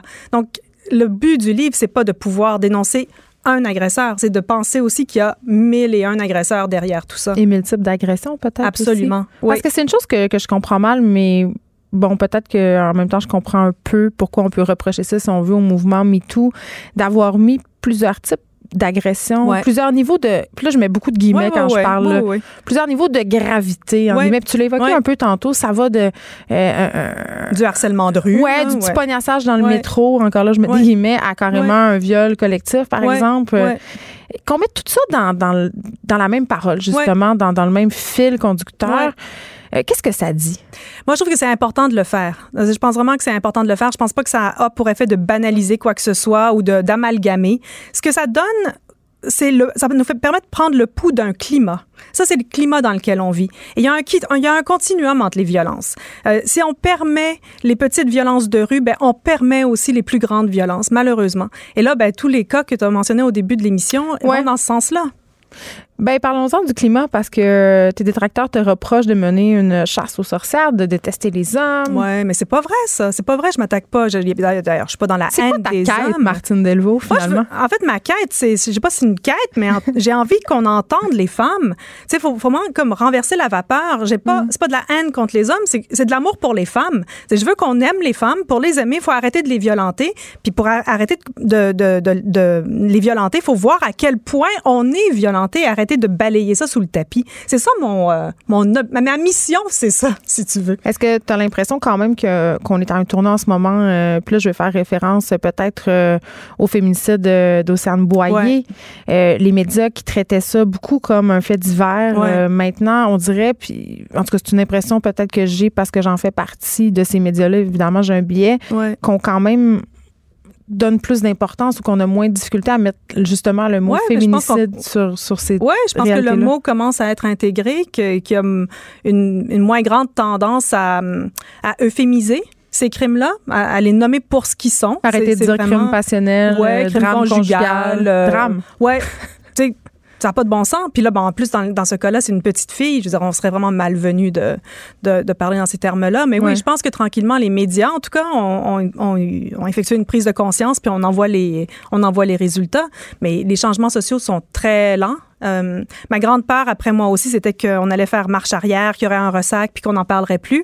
Ben non, on continue à en parler. Je sais pas si on avance vraiment à grands pas. Mais est-ce qu'il y a un pas, effet mais- où on en parle? Parce que, euh, Martine, au début de l'émission, je parlais des, des Césars vendredi. Ouais. Roman Polanski qui a été récompensé Ouais. pour son film J'accuse pour y remporter le César de la meilleure réalisation devant une salle euh, qui était circonspecte. Euh, après un appel du gouvernement français qui a directement interpellé l'Académie en leur disant si vous donnez le prix à Roman Polanski, vous allez envoyer un bien drôle de message. Ouais. Et malgré tout ça, on est allé de Ils l'ont fait l'avant. quand même. Eh oui. Ben, Ben- c'est la mesure de ce qui est difficile à faire avancer.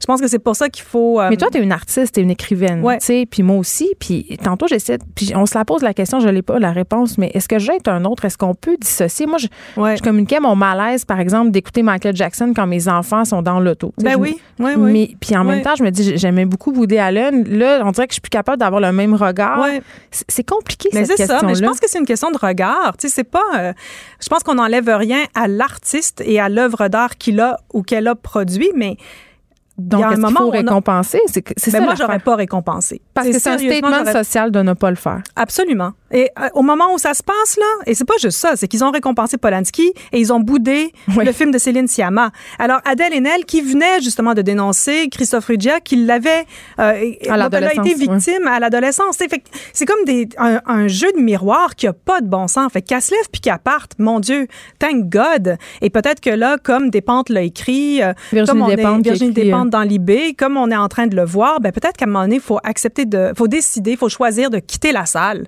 Il faut plus participer à ces affaires-là. Parce que peut-être qui ne dit mot consent? Ben ça c'est sûr que ne pas parler c'est être complice. Ça c'est la grande affaire. Hein. Je pense que dans le cas de moi aussi, tout, toute la tout le discours sur les, les violences sexuelles, peu importe les milieux dans lesquels euh, ça opère, si on se tait puis qu'on est témoin, on est complice. Puis il y a tout le temps cet argument qui revient sans arrêt, l'argument de l'époque, que ce soit dans le cas de Gabriel Masnev, que Ah ce soit oui. dans le cas de Roman Polanski. Ben, on est en Même 2020 Gilbert puis ça continue. Oui, c'est ça. Ça s'est passé il y a très longtemps. Il y a très longtemps. Ben, ça, c'est pas une excuse, c'est pas une raison.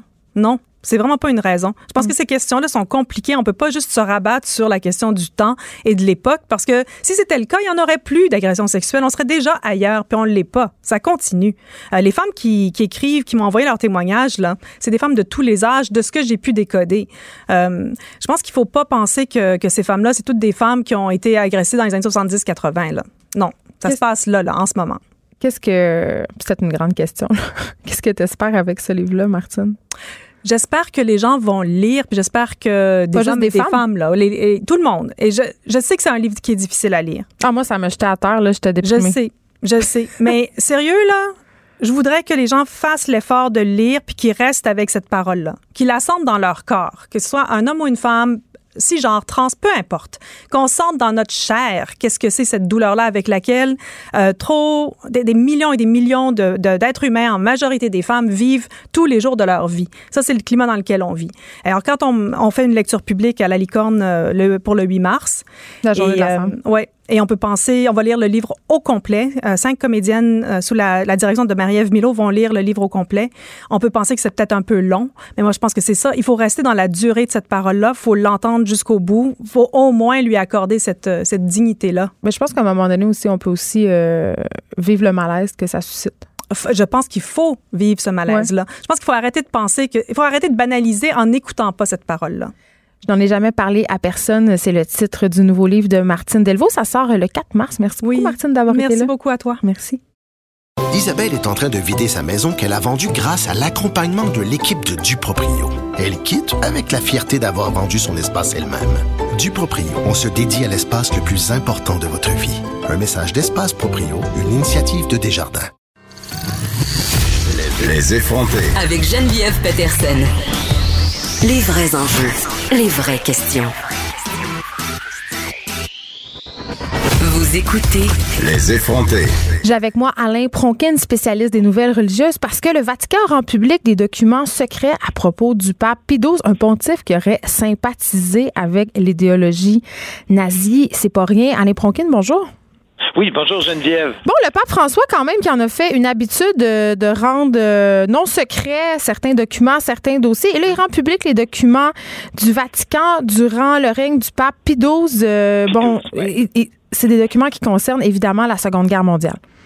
Entre autres, ben, et plus parce- ben, c'est ce qui intéresse surtout les chercheurs, parce qu'on sait euh, les archives d'un pape sont du domaine public 70 ans après sa mort. Donc, dans le cas de euh, Pie XII, ça aurait été normalement 20-28. Mais dans le cas de Pie XII, il y a eu une exception justement en raison du conflit mondial et qu'est-ce qui est arrivé avec le peuple juif? Est-ce qu'il a fait quelque chose ou est-ce qu'il n'a rien fait? Et ça, c'est quelque chose qui a vraiment bouleversé les gens euh, durant le second conflit mondial. Et en 64, euh, le pape, à l'époque, était euh, Paul VI, avait dit Je vais ouvrir une partie ou une partie importante des documents des archives. Pourquoi? Parce qu'il y avait des période- questions, Alain. Les gens, les gens voulaient savoir. Il y- avait comment oui, ils veulent savoir. Oui, et on a ouvert juste 39,45.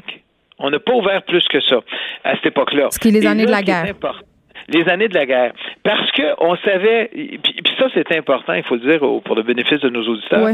il y avait un message au monde de Noël, parce que les peuples font toujours des messages au monde, Urbi et tout ça, à Noël. Et en No- Noël 42, où on est en plein dans le conflit mondial, il dit, tout- il dit la chose suivante les centaines de milliers de personnes qui, sans aucune faute de leur part, pour leur seul fait de leur nationalité ou de leur origine ethnique, sont vouées à la mort ou à une progressive extinction.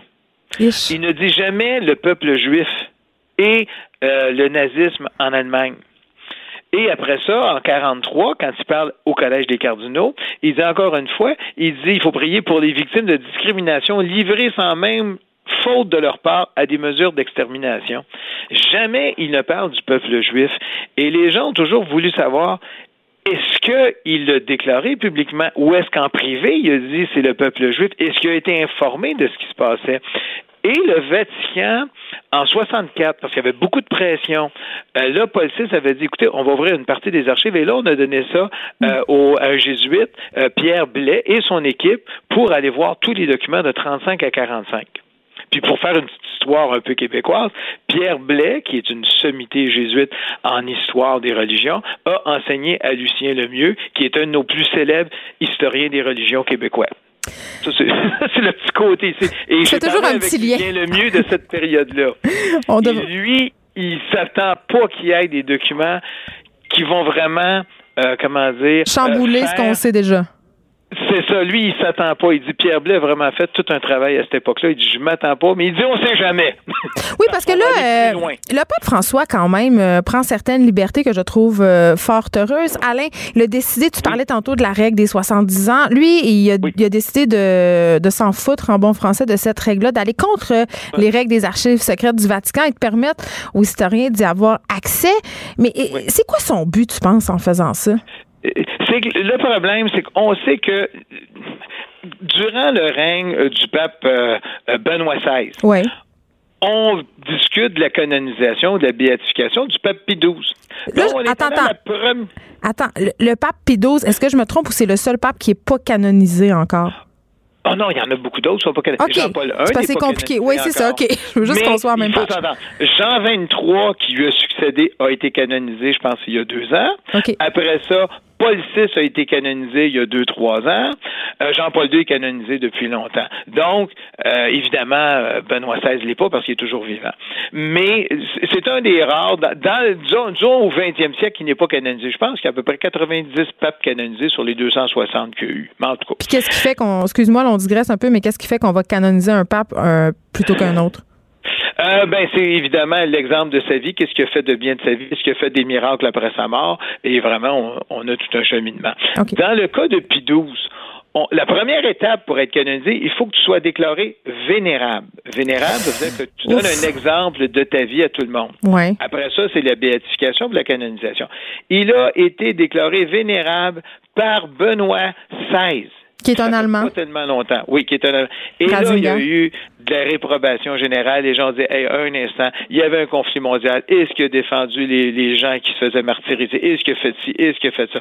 Et il y a eu un tollé. Et c'est un peu comme si on avait mis de côté, c'est comme si Benoît XVI avait dit, OK, on va attendre pour la béatification. On va attendre et on va faire le tour et, et ça semble être ça. On va attendre que tous les documents qui le concernent soient déclarés publics et après ça, on recommencera un procès en béatification. Et on va vraiment sortir tout ce qu'il y avait et là, on va voir. euh, c'est là où on va apprendre c'est quoi les relations parce que ce qu'il faut savoir de XII, là, c'est qu'il est annonce apostolique en Allemagne à partir de 1900, je pense 1917-1920. Il était là à la fin du premier conflit mondial avec les Allemands et il a vu la destruction de l'Église catholique et écoute, il a signé un pacte, un concordat de paix en 1933 avec von Papen. Donc, il était, c'est- pas quelqu'un qui ignorait ce qui se passait en Allemagne, c'est quelqu'un qui a vécu en Allemagne. Puis on aurait, on peut penser, puis là, bon, peut-être qu'on fait des parallèles, mais qui aurait pu être, en, entre guillemets, de par son passage euh, en contact avec un certain discours nazi et qui ait pu y adhérer en quelque sorte. Ça, je sais pas s'il a adhéré. On, on Ben, c'est quand même, c'est ça, c'est quand même ça qu'on soupçonne. Là. Il y a un certain euh, négationnisme. Il n'a jamais nommé le peuple juif. Il y a plusieurs, en tout cas, il y a plusieurs prises contre lui. Là. Oui, mais c'est ce qu'on va voir. On va voir quand tout va sortir. Là, on va avoir accès à, à ces échanges de correspondance en 1910, 1920, 1930. On n'aura pas juste accès à ce qu'on a eu à date de 39 à 45. Là, on va avoir jusqu'à l'après-guerre. On va savoir qu'est-ce qui est arrivé aussi avec le Japon, parce qu'il y avait le Japon qui était en conflit mondial en 42. Qu'est-ce qui a été négocié avec le Japon à cette époque-là? Euh, il y a des choses, il y a, comme pour du côté des Italiens, on veut vraiment savoir quand il y a eu la déportation des Juifs romains vers l'Allemagne, parce que je pense qu'on parlait d'environ 4000 Juifs, il y en a 1000 qui ont été envoyés en Allemagne, je pense qu'il y en est revenu 18 qui sont revenus vivants, et finalement, on sait que beaucoup de religieuses et de religieux ont pris des Juifs et les ont gardés dans des monastères. Est-ce que l'ordre venait de du pape Pie XII ou non? Est-ce que c'est les communautés religieuses qui ont dit on le fait de notre propre chef au péril de risquer notre vie? On, on- on va apprendre beaucoup de choses de ce de l'histoire de 39 jusqu'à 58, l'après-guerre, le communisme. Comment est-ce qu'il voyait tout ça? Parce que lui, il faut pas oublier, il est à la veille euh, de, la révolution, disons, de Vatican II. Il, il, il se situe où? On sait que bon, c'est un doctrinaire? Est-ce que c'est un gars qui travaillait seul ou est-ce qu'il travaillait en équipe? C'est là où on va avoir une idée de, de ce qui se passait à cette époque-là. Et c'est très important. Puis déjà, toutes les places sont prises. Hein? Geneviève, si tu veux y aller, les places sont prises. Si tu veux finir un je sais. Ça- ça ira pas, non. Déjà, c'est juste les doctorants qui ont les places en ce moment, jusqu'au mois de mai. Toutes les places sont prises. Je pense qu'au-delà de 150 ou 200 chercheurs, tout est pris, fait qu'on pourra pas y aller, Geneviève. Mais moi, j'ai envie de te demander, Alain, à l'inverse, qu'est-ce qu'on saura pas? qu'est-ce que ces documents-là vont pas nous apprendre? Ah, ce qu'on saura pas, ça, c'est. euh, Je m'excuse, là, mais c'est quand même un peu ça. Ben, ce qu'on saura pas, je ne sais pas, parce que euh, ils, ils vont tout ouvrir. Écoute, ils, ils vont aller, parce que bon, tu sais que moi j'ai fait pas mal de travail au niveau du mois de la pédophilie, qu'est-ce qui s'est passé de là. Ben, on en parle souvent, oui. Qu'est-ce qu'il y a à ce niveau-là? Est-ce qu'il y a déjà des rapports qui ont été envoyés? Parce que oui, la guerre mondiale, c'est important. Oui, ce qui est arrivé au peuple juif, c'est, fondamental. Mais aussi tous les autres aspects de l'Église. Qu'est-ce qu'il en a fait? Je vais donner un exemple. Tu sais, on a parlé la semaine dernière de, euh, de l'Arche et de Jean Vanier. Bon, ben, dans les archives secrètes, on pense qu'il va y avoir peut-être quelque chose sur euh, Thomas Philippe, qui était le père spirituel de Jean Vanier. Parce qu'il y a un dossier qu'on sait qui est identifié, les faux, le faux mysticisme. Est-ce qu'il parle de ça? Est-ce qu'il parle des, des relations avec les théologiens de l'époque, que ce soit Congar, Lubac, le, le, le Teilhard de Chardin? Qu'est-ce qu'il en pense? On va savoir aussi qu'est-ce qu'il pense à ce niveau-là, euh, ben, ou au moins un début. Mais, mais c'est tout ça qui est intéressant parce que as un changement profond de l'Église qui s'opère à cette époque-là. Écoute, le conflit mondial, ça a été majeur. Là. Les façons de penser euh, de, de- de la vie humaine, ça a changé. là. Et là, on va voir qu'est-ce qu'il y en est de tout ça. C'est- très important. là. Mais est-ce qu'on va avoir toutes les réponses? Ça, je le sais pas. Est-ce qu'on peut se dire que le pape François, avant de s'en aller, parce que quand même, euh, on a pensé ensemble qu'il préparait peut-être sa retraite, euh, en tout Oui, cas, veut laisser un leg de vérité en quelque part, parce qu'il lève le secret sur pas mal d'affaires. Il a rendu public aussi les dossiers d'agression sexuelle dans l'Église. Il nous reste de trois minutes, mais quand même, Alain, il, pas lève rien. le, le, le, le- le- oh non, il, il fait, il fait ce qu'il peut avec les moyens du bord. C'est ça qui est important. Et, lui, il va être intéressant à étudier le pape François. Comment est-ce qu'il qui, qui un, gars qui vient d'Amérique du Sud, comment ce gars-là a été capable de dire, écoute, voici comment je gère le Vatican, comment je mets mon monde en place. Parce que lui, il est vraiment de l'extérieur du Vatican quand il arrive au Vatican. C'est pas comme Benoît XVI qui était, euh, comme on dit, moi j'appelle ça à la discipline, à la congrégation pour la doctrine de la foi, qui est là depuis des années, ou Jean-Paul II, qui, qui sont européens, qui connaissent la machine du Vatican. Lui arrive de l'autre bout du monde. Là comment est-ce que ça va être intéressant d'étudier ce gars-là de la façon à laquelle il opère au Vatican? Mais là, pour moi, pour beaucoup de personnes, pour le peuple juif, c'est fondamental ce qu'il vient de faire. Ou je sais, il aurait peut-être dû faire ça il y a trois ans, il y a quatre ans, Ouais. mais il vient de faire là. Et là, on saura évidemment sans doute, euh, et c'est ça qu'on veut savoir. plus de choses. Ben oui, si- mais ça va être, on va savoir comment ce gars-là pensait. Et, et s'il a condamné la Shoah à l'époque aussi, là? Et il l'a pas fait. Et c'est là on va savoir est-ce que dans ses Mais en privé, privés, c'est ça. Est-ce qu'il l'a fait? Est-ce qu'il a écrit au premier ministre? Euh, c'était Golda Meir. euh, oui, c'était Golda Meir qui était là. Est-ce qu'il a écrit à elle? Qu'est-ce, comment est-ce que, qu'est-ce qu'il lui a dit? Qu'est-ce qu'il a parlé à des rabbins? Est-ce qu'il a parlé, euh, est-ce qu'il a écrit à Hitler? On ne sait pas. Il y a beaucoup de choses qu'on ne sait pas. Mais on ne s'attend pas. Mais ce qui est certain, il n'y a pas eu d'acte officiel. Ça, c'est certain, où il condamnait parce qu'on a une déclaration à Noël en 42 puis une autre en 43, puis il ne le dit pas officiellement. Bon. Mais Je crois, euh, Alain Pronkin, quand même qu'on sera beaucoup à suivre euh, cette révélation-là. Mais comme tu dis, il n'y a plus de place. Ça, ça se bouscule euh, au portillon. Donc, à moins d'être un Oui. doctorant, on ne pourra pas avoir accès euh, à ces documents-là. Alain Pronkin, merci. Oui, Spéc- on va y avoir accès, mais on on va se donner un bon petit six mois, un an. C'est ça, mais on ne sera pas VIP comme eux autres. Non, non, non, non, nous, on ne sera pas VIP, mais on va le savoir quand même. C'est toujours un plaisir de te parler. Alain Pronkin, spécialiste des nouvelles religieuses, à propos de cette nouvelle, le Vatican rend public des documents secrets à propos du pape Pie XII, euh, un pontife qui aurait sympathisé avec l'idéologie nazie, si j'en crois euh, ce que me dit Monsieur Pronkin, et je le crois. Euh, c'est quand même quelqu'un qui a évité savamment euh, de prononcer le mot juif. C'est quand même pas rien. Et vous le savez, je suis allée visiter euh, le mémorial juif pendant mon séjour à Berlin et on, tu sais, ça fait pas longtemps que ça s'est passé, mais en même temps, ça fait très longtemps. Et j'ai envie de dire que c'est facile d'oublier ces événements-là, mais qui, on doit toujours s'en rappeler. Parce que ça pourrait se reproduire. C'est ça qui est le pire. Les effrontés.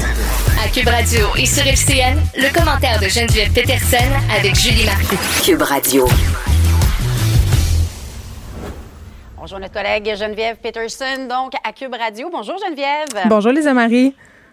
On va parler d'une, euh, d'une- ben, en fait, d'un sujet qui euh, touche plusieurs Québécois en ce moment même. La semaine de relâche, euh, casse-tête pour certains, vacances pour d'autres. Pas sûr que tout le monde est encore d'accord avec le concept de semaine de relâche. là. C'est un, un bon casse-tête pour certains. Ben, quand même, euh, moi, j'aime dire que la semaine de relâche, c'est un peu comme la première neige. On sait qu'elle va arriver, mais est-on jamais préparé? OK? On dirait Ouais. toujours que ça nous prend de court.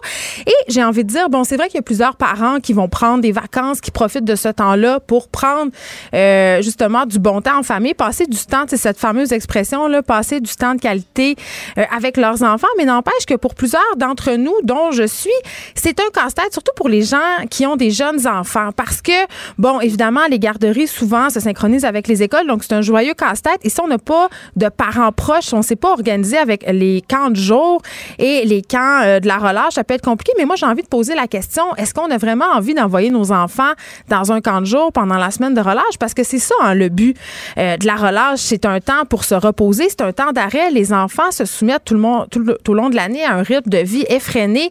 Donc, j'ai tendance à penser que c'est une bonne chose d'arrêter. Mais est-ce que c'est possible pour tout Pas le de monde? cadran, euh, rester en pyjama pendant une partie de la journée. Oui, oui.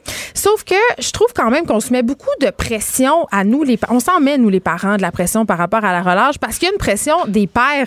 Et là, quand je parle de pères, je parle pas nécessairement de nos pères parents, je parle des pères enfants. C'est-à-dire, les enfants à l'école se parlent de leur semaine de relâche. Tu sais, ils se disent, oh, toi, où est-ce que tu vas aller en voyage? Toi, quelle activité spéciale tu vas faire avec tes parents? Et ça donne lieu, si on veut, à une espèce de compétition entre les enfants. Et vraiment, moi, euh, je l'ai vu particulièrement avec l'arrivée au secondaire. Les enfants s'attendent à faire un voyage, s'attendent à faire toutes sortes d'activités onéreuses et ça met une pression financière sur les parents. On le sait, là, pendant la relâche, les prix des activités, des voyages augmentent en flèche et ça crée une grosse pression financière. Moi, je pense qu'il faut arrêter de se mettre de la pression avec la relâche, de la pression financière. Tu le dis, juste arrêter le cadran, juste passer du temps sans horaire, écouter des films. On n'a pas besoin d'aller à Cuba, on n'a pas besoin d'organiser des activités où ça coûte 100, 200 dollars par jour. Je pense au ski, je pense aux glissades. À un moment donné, la relâche, c'est pas Walt Disney non plus. On peut juste faire fi de l'horaire et juste les enfants, pour eux, le fait de ne pas aller à l'école, c'est déjà énorme. Et, c'est bien pour que les entreprises de plus en plus soient accommodantes aussi. Euh, des fois, en tant que parents, on en a besoin aussi de, ce- de- de- de cette petite pause-là en famille. Ça met une pression aussi, j'imagine, sur les entreprises qui doivent accommoder le plus possible pour garder les travailleurs euh, dans leur milieu. Mais euh, évidemment, tant mieux si vous êtes capable de vous le permettre et de rester à la maison avec les enfants. Pas de cadran, le pyjama. Euh, J'espère que c'est le cas euh, pour vous. Moi, j'ai pris jeudi, vendredi de congé avec ma fille, en tout cas. Moi, j'ai pas pris de congé, mais une chose Merci, est sûre, je vais pas m'endetter. Merci beaucoup. Bon après-midi. Merci. Bye-bye. William et Sébastien ont enfin trouvé le condo de leur rêve. Ils l'ont acheté avec l'aide d'une courtière immobilière recommandée par Confia. Parmi les courtiers qui leur ont été proposés, William et Sébastien ont choisi de faire affaire avec Hélène. Elle connaissait bien le quartier et d'emblée, elle a compris leurs besoins. Ça a tout de suite cliqué. Mais quand même pas autant qu'entre William et Sébastien. Confia, on se dédie à l'espace le plus important de votre vie. Confia fait partie d'Espace Proprio, une initiative de Desjardins. Geneviève Peterson, la seule effrontée qui sait se faire aimer. Jusqu'à 15, vous écoutez Les effrontés. À l'approche du 8 mars et de la Journée internationale du droit des femmes, plusieurs organismes de défense euh, des femmes qui s'unissent pour forcer Québec, en quelque sorte, à agir afin de résoudre la crise du logement qui affecterait gravement des milliers de femmes vulnérables ainsi que leurs enfants. J'en parle tout de suite avec Manon Monastès, qu'on a l'habitude de recevoir à l'émission directrice générale de la Fédération des maisons d'hébergement pour femmes. Bonjour, Madame Monastès. Bonjour. Écoutez, c'est un sujet dont on a parlé brièvement à quelques reprises, vous et moi, quand on parle de violence conjugale. On sait que la question de la relocalisation, la question de se trouver un autre endroit où aller habiter peut être au cœur des préoccupations des femmes. Aujourd'hui, vous avez interpellé le gouvernement Legault sur l'enjeu de la crise du logement. Oui, tout à fait. Euh, vous avez raison. C'est un enjeu euh, tout à fait euh, central pour les femmes euh, qui vont même y penser à deux fois avant de quitter un environnement et un conjoint violent parce qu'elles se disent oui, c'est bien d'aller en maison d'hébergement, mais quand je vais quitter la maison d'hébergement, euh, est-ce que je vais me trouver un, un appartement euh, abordable? Est-ce que je vais me trouver un travail? Alors même, elles ne quittent pas parce que justement, les perspectives d'avenir euh, sont euh, sont presque nulles à ce niveau-là. Et euh, il faut pas penser strictement à Montréal. là. En région aussi, c'est c'est très critique. euh, Ben qu'on oui. soit en Gaspésie, euh, qu'on soit dans le nord du Québec. Et en plus, ces femmes-là, euh, souvent, elles vont vivre de même la discrimination dans l'accès à un logement. Parce qu'elles On ont des enfants? à parce qu'elles ont des enfants, parce qu'elles sont racisées, parce qu'elles sont autochtones, parce qu'elles sont handicapées.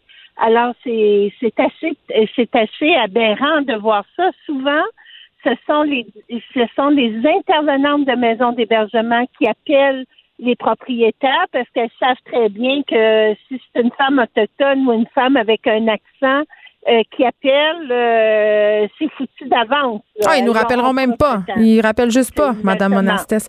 Euh, un truc aussi qui est important à souligner, je crois, c'est euh, dans les dynamiques de violence conjugale, il y a de la violence économique. Donc, souvent, les femmes qui se retrouvent à devoir chercher un logement, ben, n'ont tout simplement pas les moyens de s'en payer un. Puis, vous demandez, en ce sens-là, plus d'investissement dans les logements sociaux parce que pour ce qui est du privé, ils peuvent tout simplement pas se permettre de se payer un logement au prix du marché, là. Exactement. Puis en plus de ça aussi que de façon générale, les, les gens les plus pauvres, ce sont les femmes monoparentales qui ont plusieurs enfants. Alors déjà, elles sont discriminées parce qu'elles sont pauvres et d'autant plus quand elles sont dans une situation vulnérable, une situation où elles vivent de la violence, où est-ce qu'elles ont perdu leur emploi, où elles ont tout simplement pas accès à, accès à leurs économies. Euh, il y a des femmes qui arrivent en maison d'hébergement qui ont un emploi euh, stable, puis pourtant elles ont 25 cents dans leur poche parce que c'est le conjoint qui contrôle euh, tout ce qui est tout ce qui est économique, qui contrôle les comptes de banque. Alors, elles sont vraiment dans une situation qui est extrêmement vulnérable. Il y en a qui n'ont même pas de dossier de crédit aussi. Eh ben, exactement, exactement. Elles n'ont jamais été capables de se bâtir un dossier de un, un, dossier de crédit. Et il faut dire même qu'il y a plus de 50 des femmes, quand elles quittent nos maisons d'hébergement, elles se retrouvent encore dans une situation euh, de logement précaire. Là. Elles retournent chez des amis, elles retournent dans la famille, euh, elles ont des, des, des, des appartements euh, qui sont absolument pas adéquats, insalubres, euh, où elles font le tour des maisons d'hébergement. Alors, c'est une situation qui est tout à fait inacceptable. Et en terminant, Madame Monastès, on sait qu'il y a certains hommes violents qui peuvent même se servir de cet argument-là de ne pas offrir un, un logement adéquat aux enfants pour tenter d'obtenir la garde exclusive. Exactement, exactement. c'est un ce sont euh, des, des euh, c'est un servicieux. Alors, euh, vous avez parfaitement raison de le mentionner. Est-ce que vous pensez que le gouvernement va entendre vos revendications? Parce que c'est pas la première fois que vous les faites ces revendications-là? Là? Ah, oui, eh ben on espère. Et puis à la veille du budget, on espère également que le gouvernement va prendre en considération la situation des femmes. Oui, mais avec tout ce qui se passe dans l'actualité, Madame Monastès, je peux pas croire. Oui, je, je, suis tout à fait d'accord avec vous. C'est vraiment un cri du cœur. Euh, euh, nous, on est vraiment, euh, on est tout à fait inquiète de la situation euh, des femmes euh, qui vivent la violence, des enfants qui se retrouvent dans des situations extrêmement précaires. Et puis, il faut pas oublier aussi qu'on regarde du côté du fédéral, parce que dans la nouvelle stratégie nationale du logement, il y a quand même le gouvernement fédéral qu'il y aurait 25 oui, on promis. Euh, des, des, euh, des, logements euh, accessibles communautaires qui seraient dédiés aux femmes. Mais on ne sait pas comment ça va atterrir dans les provinces. Et ça, c'est quelque chose aussi qu'on interpelle le gouvernement de ne pas oublier cette mesure-là, qui pourrait être un levier justement pour des logements qui soient accessibles pour les femmes. Très bien. Manon Monastès, directrice générale de la Fédération des maisons d'hébergement pour femmes. Merci beaucoup de nous avoir parlé. Ben, merci à vous. De 13 à 15, les effrontés. Cube Radio. Le monde d'Émilie.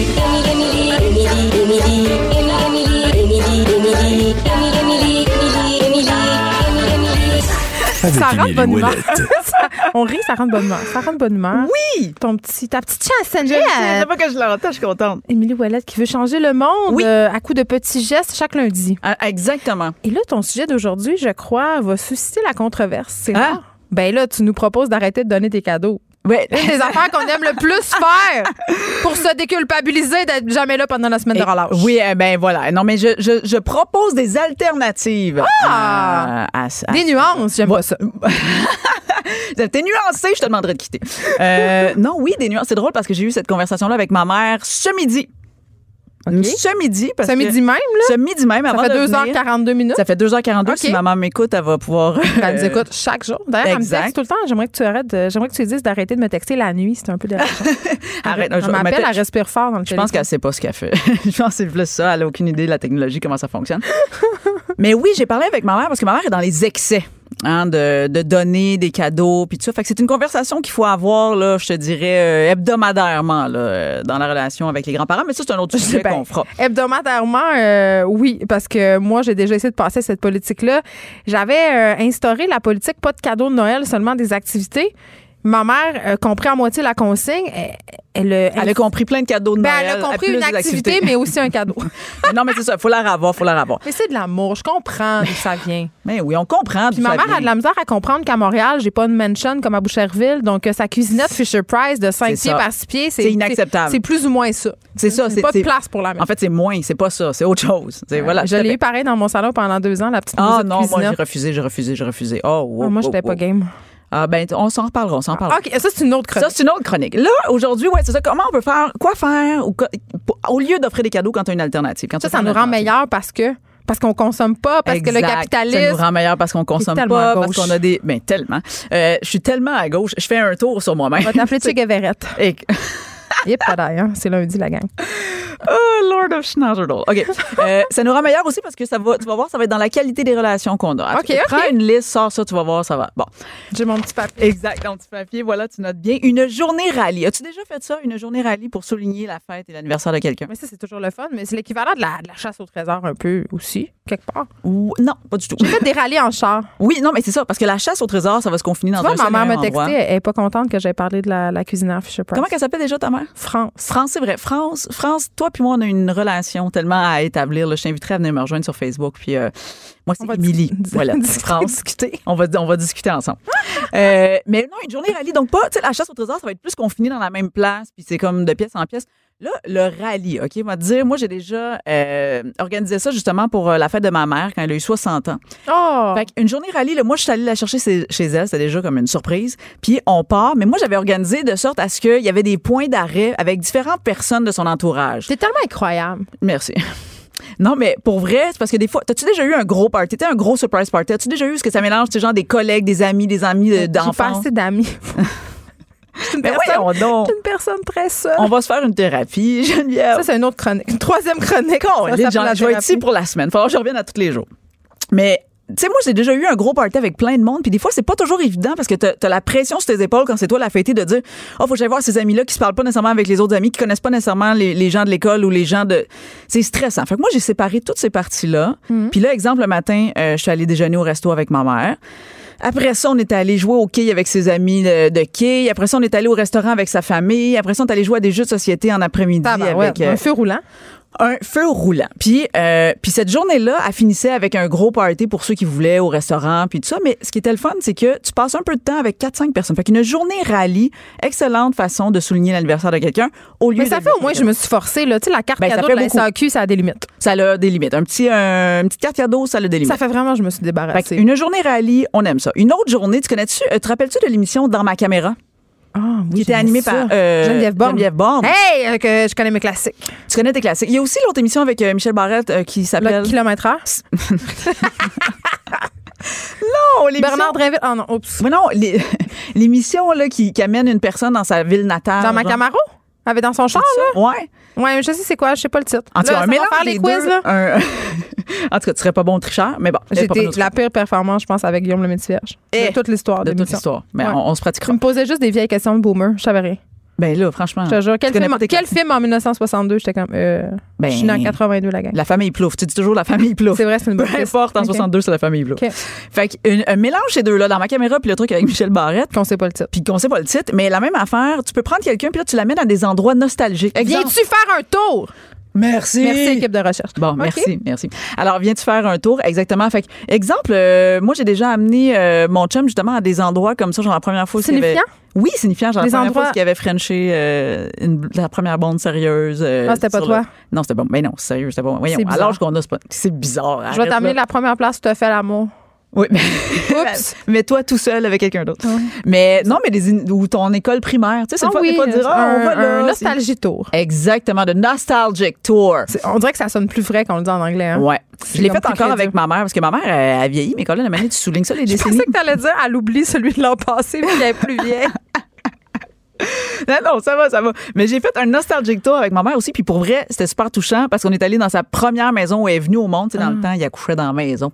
Ah oui. Puis, euh, ben, dans mon temps aussi, Oui, c'est ça, j'allais dire. Je me suis comme entendu, on reloupe. Mais, euh, puis là, elle me parlait, puis là, tu sais, euh, les souvenirs, puis avec ses sœurs, puis là, sur le balcon, puis tout ça. Fait que c'est le fun de.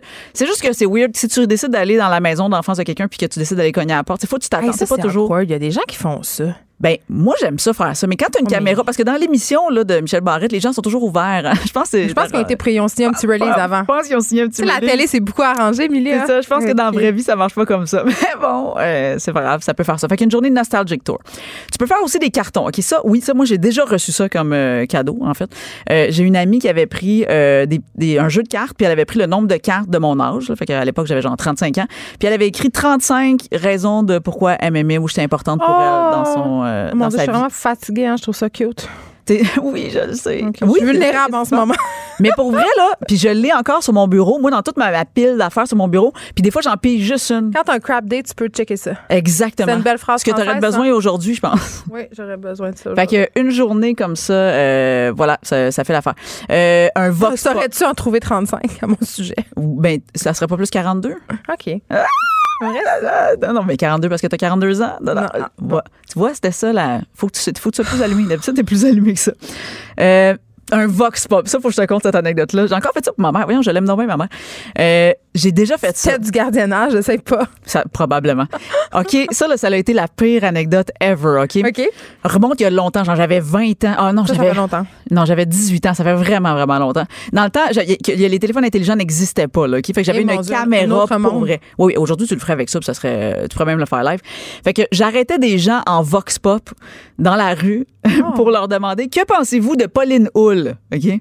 Mais personne ne la connaît. Mais Pauline non, mais c'est ça, ça la je- blague. C'était ça la blague. Ah, lol! Fait que là, il était là, c'est qui? Écoute, les niaiseries qu'on a sorties dans le montage qu'on a fait. Il y a des, il y a des, il y en a qui, il y en a qui ont fait à semblant de la connaître. il y en a qui se disaient comme, oh mon Dieu, quelle politicienne, quelle femme, euh, si, quelle, ça.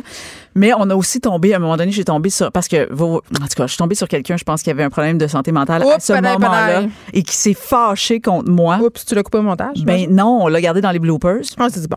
Qui s'est vraiment fâché puis qui était là, on en a rien à foutre de Pauline Hull. Là, voilà, j'étais là, et Colin. Fait que, mais voilà. Mais aujourd'hui, je me disais, c'est tellement facile. Tout le monde a des petits euh, bras, là, de. Des, euh, des bâtons de selfie. Des bâtons de selfie avec euh, un petit micro que t'achètes vite fait, là. Tu pourras avoir ça, un petit De toute vox façon, avec le coronavirus, on va juste se parler via FaceTime très bientôt. Fait que Fait que- il va falloir tous et toutes qu'on s'achète un bâton. Et voilà, je suis comme un peu avant-gardiste finalement dans Moi, cette pense histoire-là. que Fait que le Vox Pop pour la personne fêtée, euh, très drôle, euh, voilà. Ensuite, euh, ah oui, là il y a plein d'activités. Ok, là tantôt t'as as nommé les activités, là je te garoche un paquet euh, d'activités sur. euh, écoute, t'as-tu déjà fait de la peinture? Aimes-tu peindre? Moi, j'ai déjà eu une, une phase Riopelle, oui. C'est vrai, tu l'as Je dit. me prenais pour, euh, je me prenais vraiment pour une artiste contemporaine de grand talent. J'ai revu euh, mes œuvres récemment, puis je te confirme que je suis mieux de rester animatrice radio. Ah voilà, ils sont où tes, tes œuvres? Là, maintenant, ils sont, sont, sont plus là. Emily, ils ont quitté ce bas monde. Ah voilà, ils ont, ils ont fait un beau franc euh, Ils sont feu de au camp. recyclage. Eh voilà, au moins. Mais pour vrai, ça c'est cool aussi. Tu vois, on a fait ça euh, la semaine passée avec euh, ma plus vieille. On est allé acheter des toiles, tu sais, de n'importe quelle grandeur. Pas obligé d'être une grande toile. Ça peut être des petites toiles carrées là, de, sais pas moi, 6 cm par 6 cm. Et puis on peint ensemble. C'est le fun. C'est une activité. Un bon euh, moment chouette. qu'on partagerait. Oui, absolument. On Euh, pourrait faire comme Jackson Pollock, se suspendre au-dessus puis juste pitcher de la couleur. Ça, ça serait vraiment génial. C'est Ça serait c'est salvateur. hein? Oui, je voulais juste montrer que j'avais de la culture générale. Je m'excuse. puis qui, qui fait tourner, il fait soigner. C'est. euh, Ouais, mais il était c'est aussi un petit peu euh, perturbé du bocal. Mais ça, c'est c'est un autre dossier. C'est tellement perturbé du du bocal. Ça doit être dans le. Hein? Dans le dictionnaire des C'est expressions. ça, exactement. Voilà. Euh, peinture ensemble, faire une recette ensemble. OK? Là. Ah non, non, Oui, non, oui, ça sera oui, pas oui, possible. oui, non, oui, non, oui, oui. Parce que. Faut que je te confie je suis la je suis pas contrôlante dans la vie. Non, c'est même pas vrai. Mais non, voyons, cette phrase-là, marche tellement pas. contrôlante dans la vie. Ben mais oui. dans la cuisine, c'est vraiment pire. Je peux pas gérer. Ah non, je peux pas. Moi, mes enfants qui font une recette de muffins, là, c'est mon cauchemar. Ah, mais je sais quoi t'offrir à ta fête d'abord. Quoi? Un chef? faire, mais non, on va aller faire une recette avec toi. Ça va te montrer à la fois comment je t'aime, comment, puis on va essayer quelque chose que tu n'oses Je jamais suis faire. vraiment gossante. Je trouve que mon chum, il coupe pas assez vite un oignon. Oui, mais c'est parce qu'il coupe pas assez vite un oignon. Moi, mais il travaille moi, chez McDo, il coupe vraiment vite les affaires, mais c'est pas assez vite. J'ai travaillé dans des restos, puis j'ai plein de techniques. Fait que quand les gens ils sont pas euh, techniques, ça, j'ai juste envie de, de- je sais pas. ça va être de un avec moment. mon couteau de cuisine. J'ai déjà hâte. J'ai déjà hâte de savoir quand est-ce. Puis on va aller faire quelque Faudrait qu'il y chose. ait une caméra quand même. Ben oui, il y aura une caméra. Ça va être quelque chose comme genre un, un confit de. de- tu sais, quelque chose qui se peut pas, que tu fais jamais, là, qui prend 8 heures à Un faire. confit de bossal? Non, mais je fais tout le temps. Je sais même pas c'est quoi, mais on va y aller. sauras que je cuisine telle une déesse divine, puis que je fais mon pain, puis que je fais toutes les autres des choses confites. Fait Parfait. que, euh, bonne chance pour trouver Bon, une ben, recette qui on ira fait faire un- on fera des grilled cheese. Ça aussi, c'est j'aime ça, c'est bon. Bon, fait que tu vois, fait qu'on va faire ça, je vais On m'arranger. pourrait faire un château brillant. C'est comme une recette. C'est quoi ça? Je sais même pas, tu dis des noms d'affaires, je sais même pas. un château brillant. Moi, j'aime ça remettre au goût du jour des vieilles recettes vintage des années Oui, 80. bon, Châteaubriand, c'est le nom de mon ancienne rue. Je sais, c'était comme un genre de rôti avec des légumes caramélisés autour. C'était excellent. Mais c'est quoi Puis, la euh, Ça se viande? mangeait avec un Paris-Brest. C'est du bœuf. Mais maintenant, il faudrait le faire au tofu, j'imagine. Oh my lord, OK, ben c'est un in. Moi, c'est un challenge qu'on va faire. On va fêter ta un fête podcast culinaire. Émilie Ouellette et Geneviève Cuisine. On va aller faire un château brillant. Ça va, être, ça va être extraordinaire. une recette que tu fais Avec jamais. des crêpes voilà. Suzette. Mais pourquoi? Ah, j'ai comme peur devant ta connaissance de la Ouais, cuisine. tu fais bien parce que je suis redoutable. Moi, je, moi, pour vrai, je coule toutes ces affaires-là. Fait qu'on fera Ça-. On fera ça pour ta fête. On ira Je faire un rôti de prendre château quelque brillant de. Suzette. On dit pas bon. rôti, premièrement, on Hey, dit je- rôti.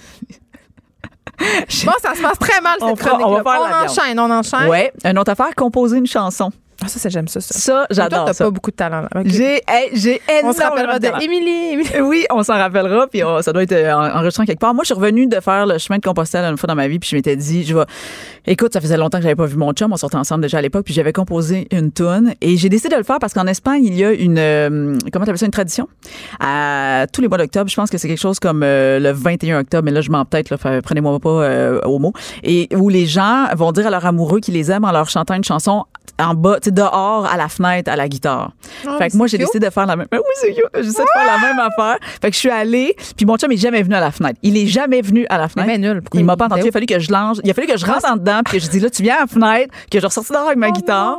Puis comme je parlais pas espagnol, j'avais mis plein de tunes, genre en fourchette, couteau, tu sais, comme en espagnol, les mots que j'avais flashés. Fait que composer une chanson pour une personne, que ce soit bon ou pas bon, c'est toujours un geste euh, très euh, apprécié pour les personnes fêtées. Euh, faire un quiz, tu l'as dit tantôt. Hey, moi, ça, j'aime ça aussi. Faire un quiz. Ça serait quoi le quiz sur Geneviève Peterson? Je sais pas. Dans quelle ville elle est née?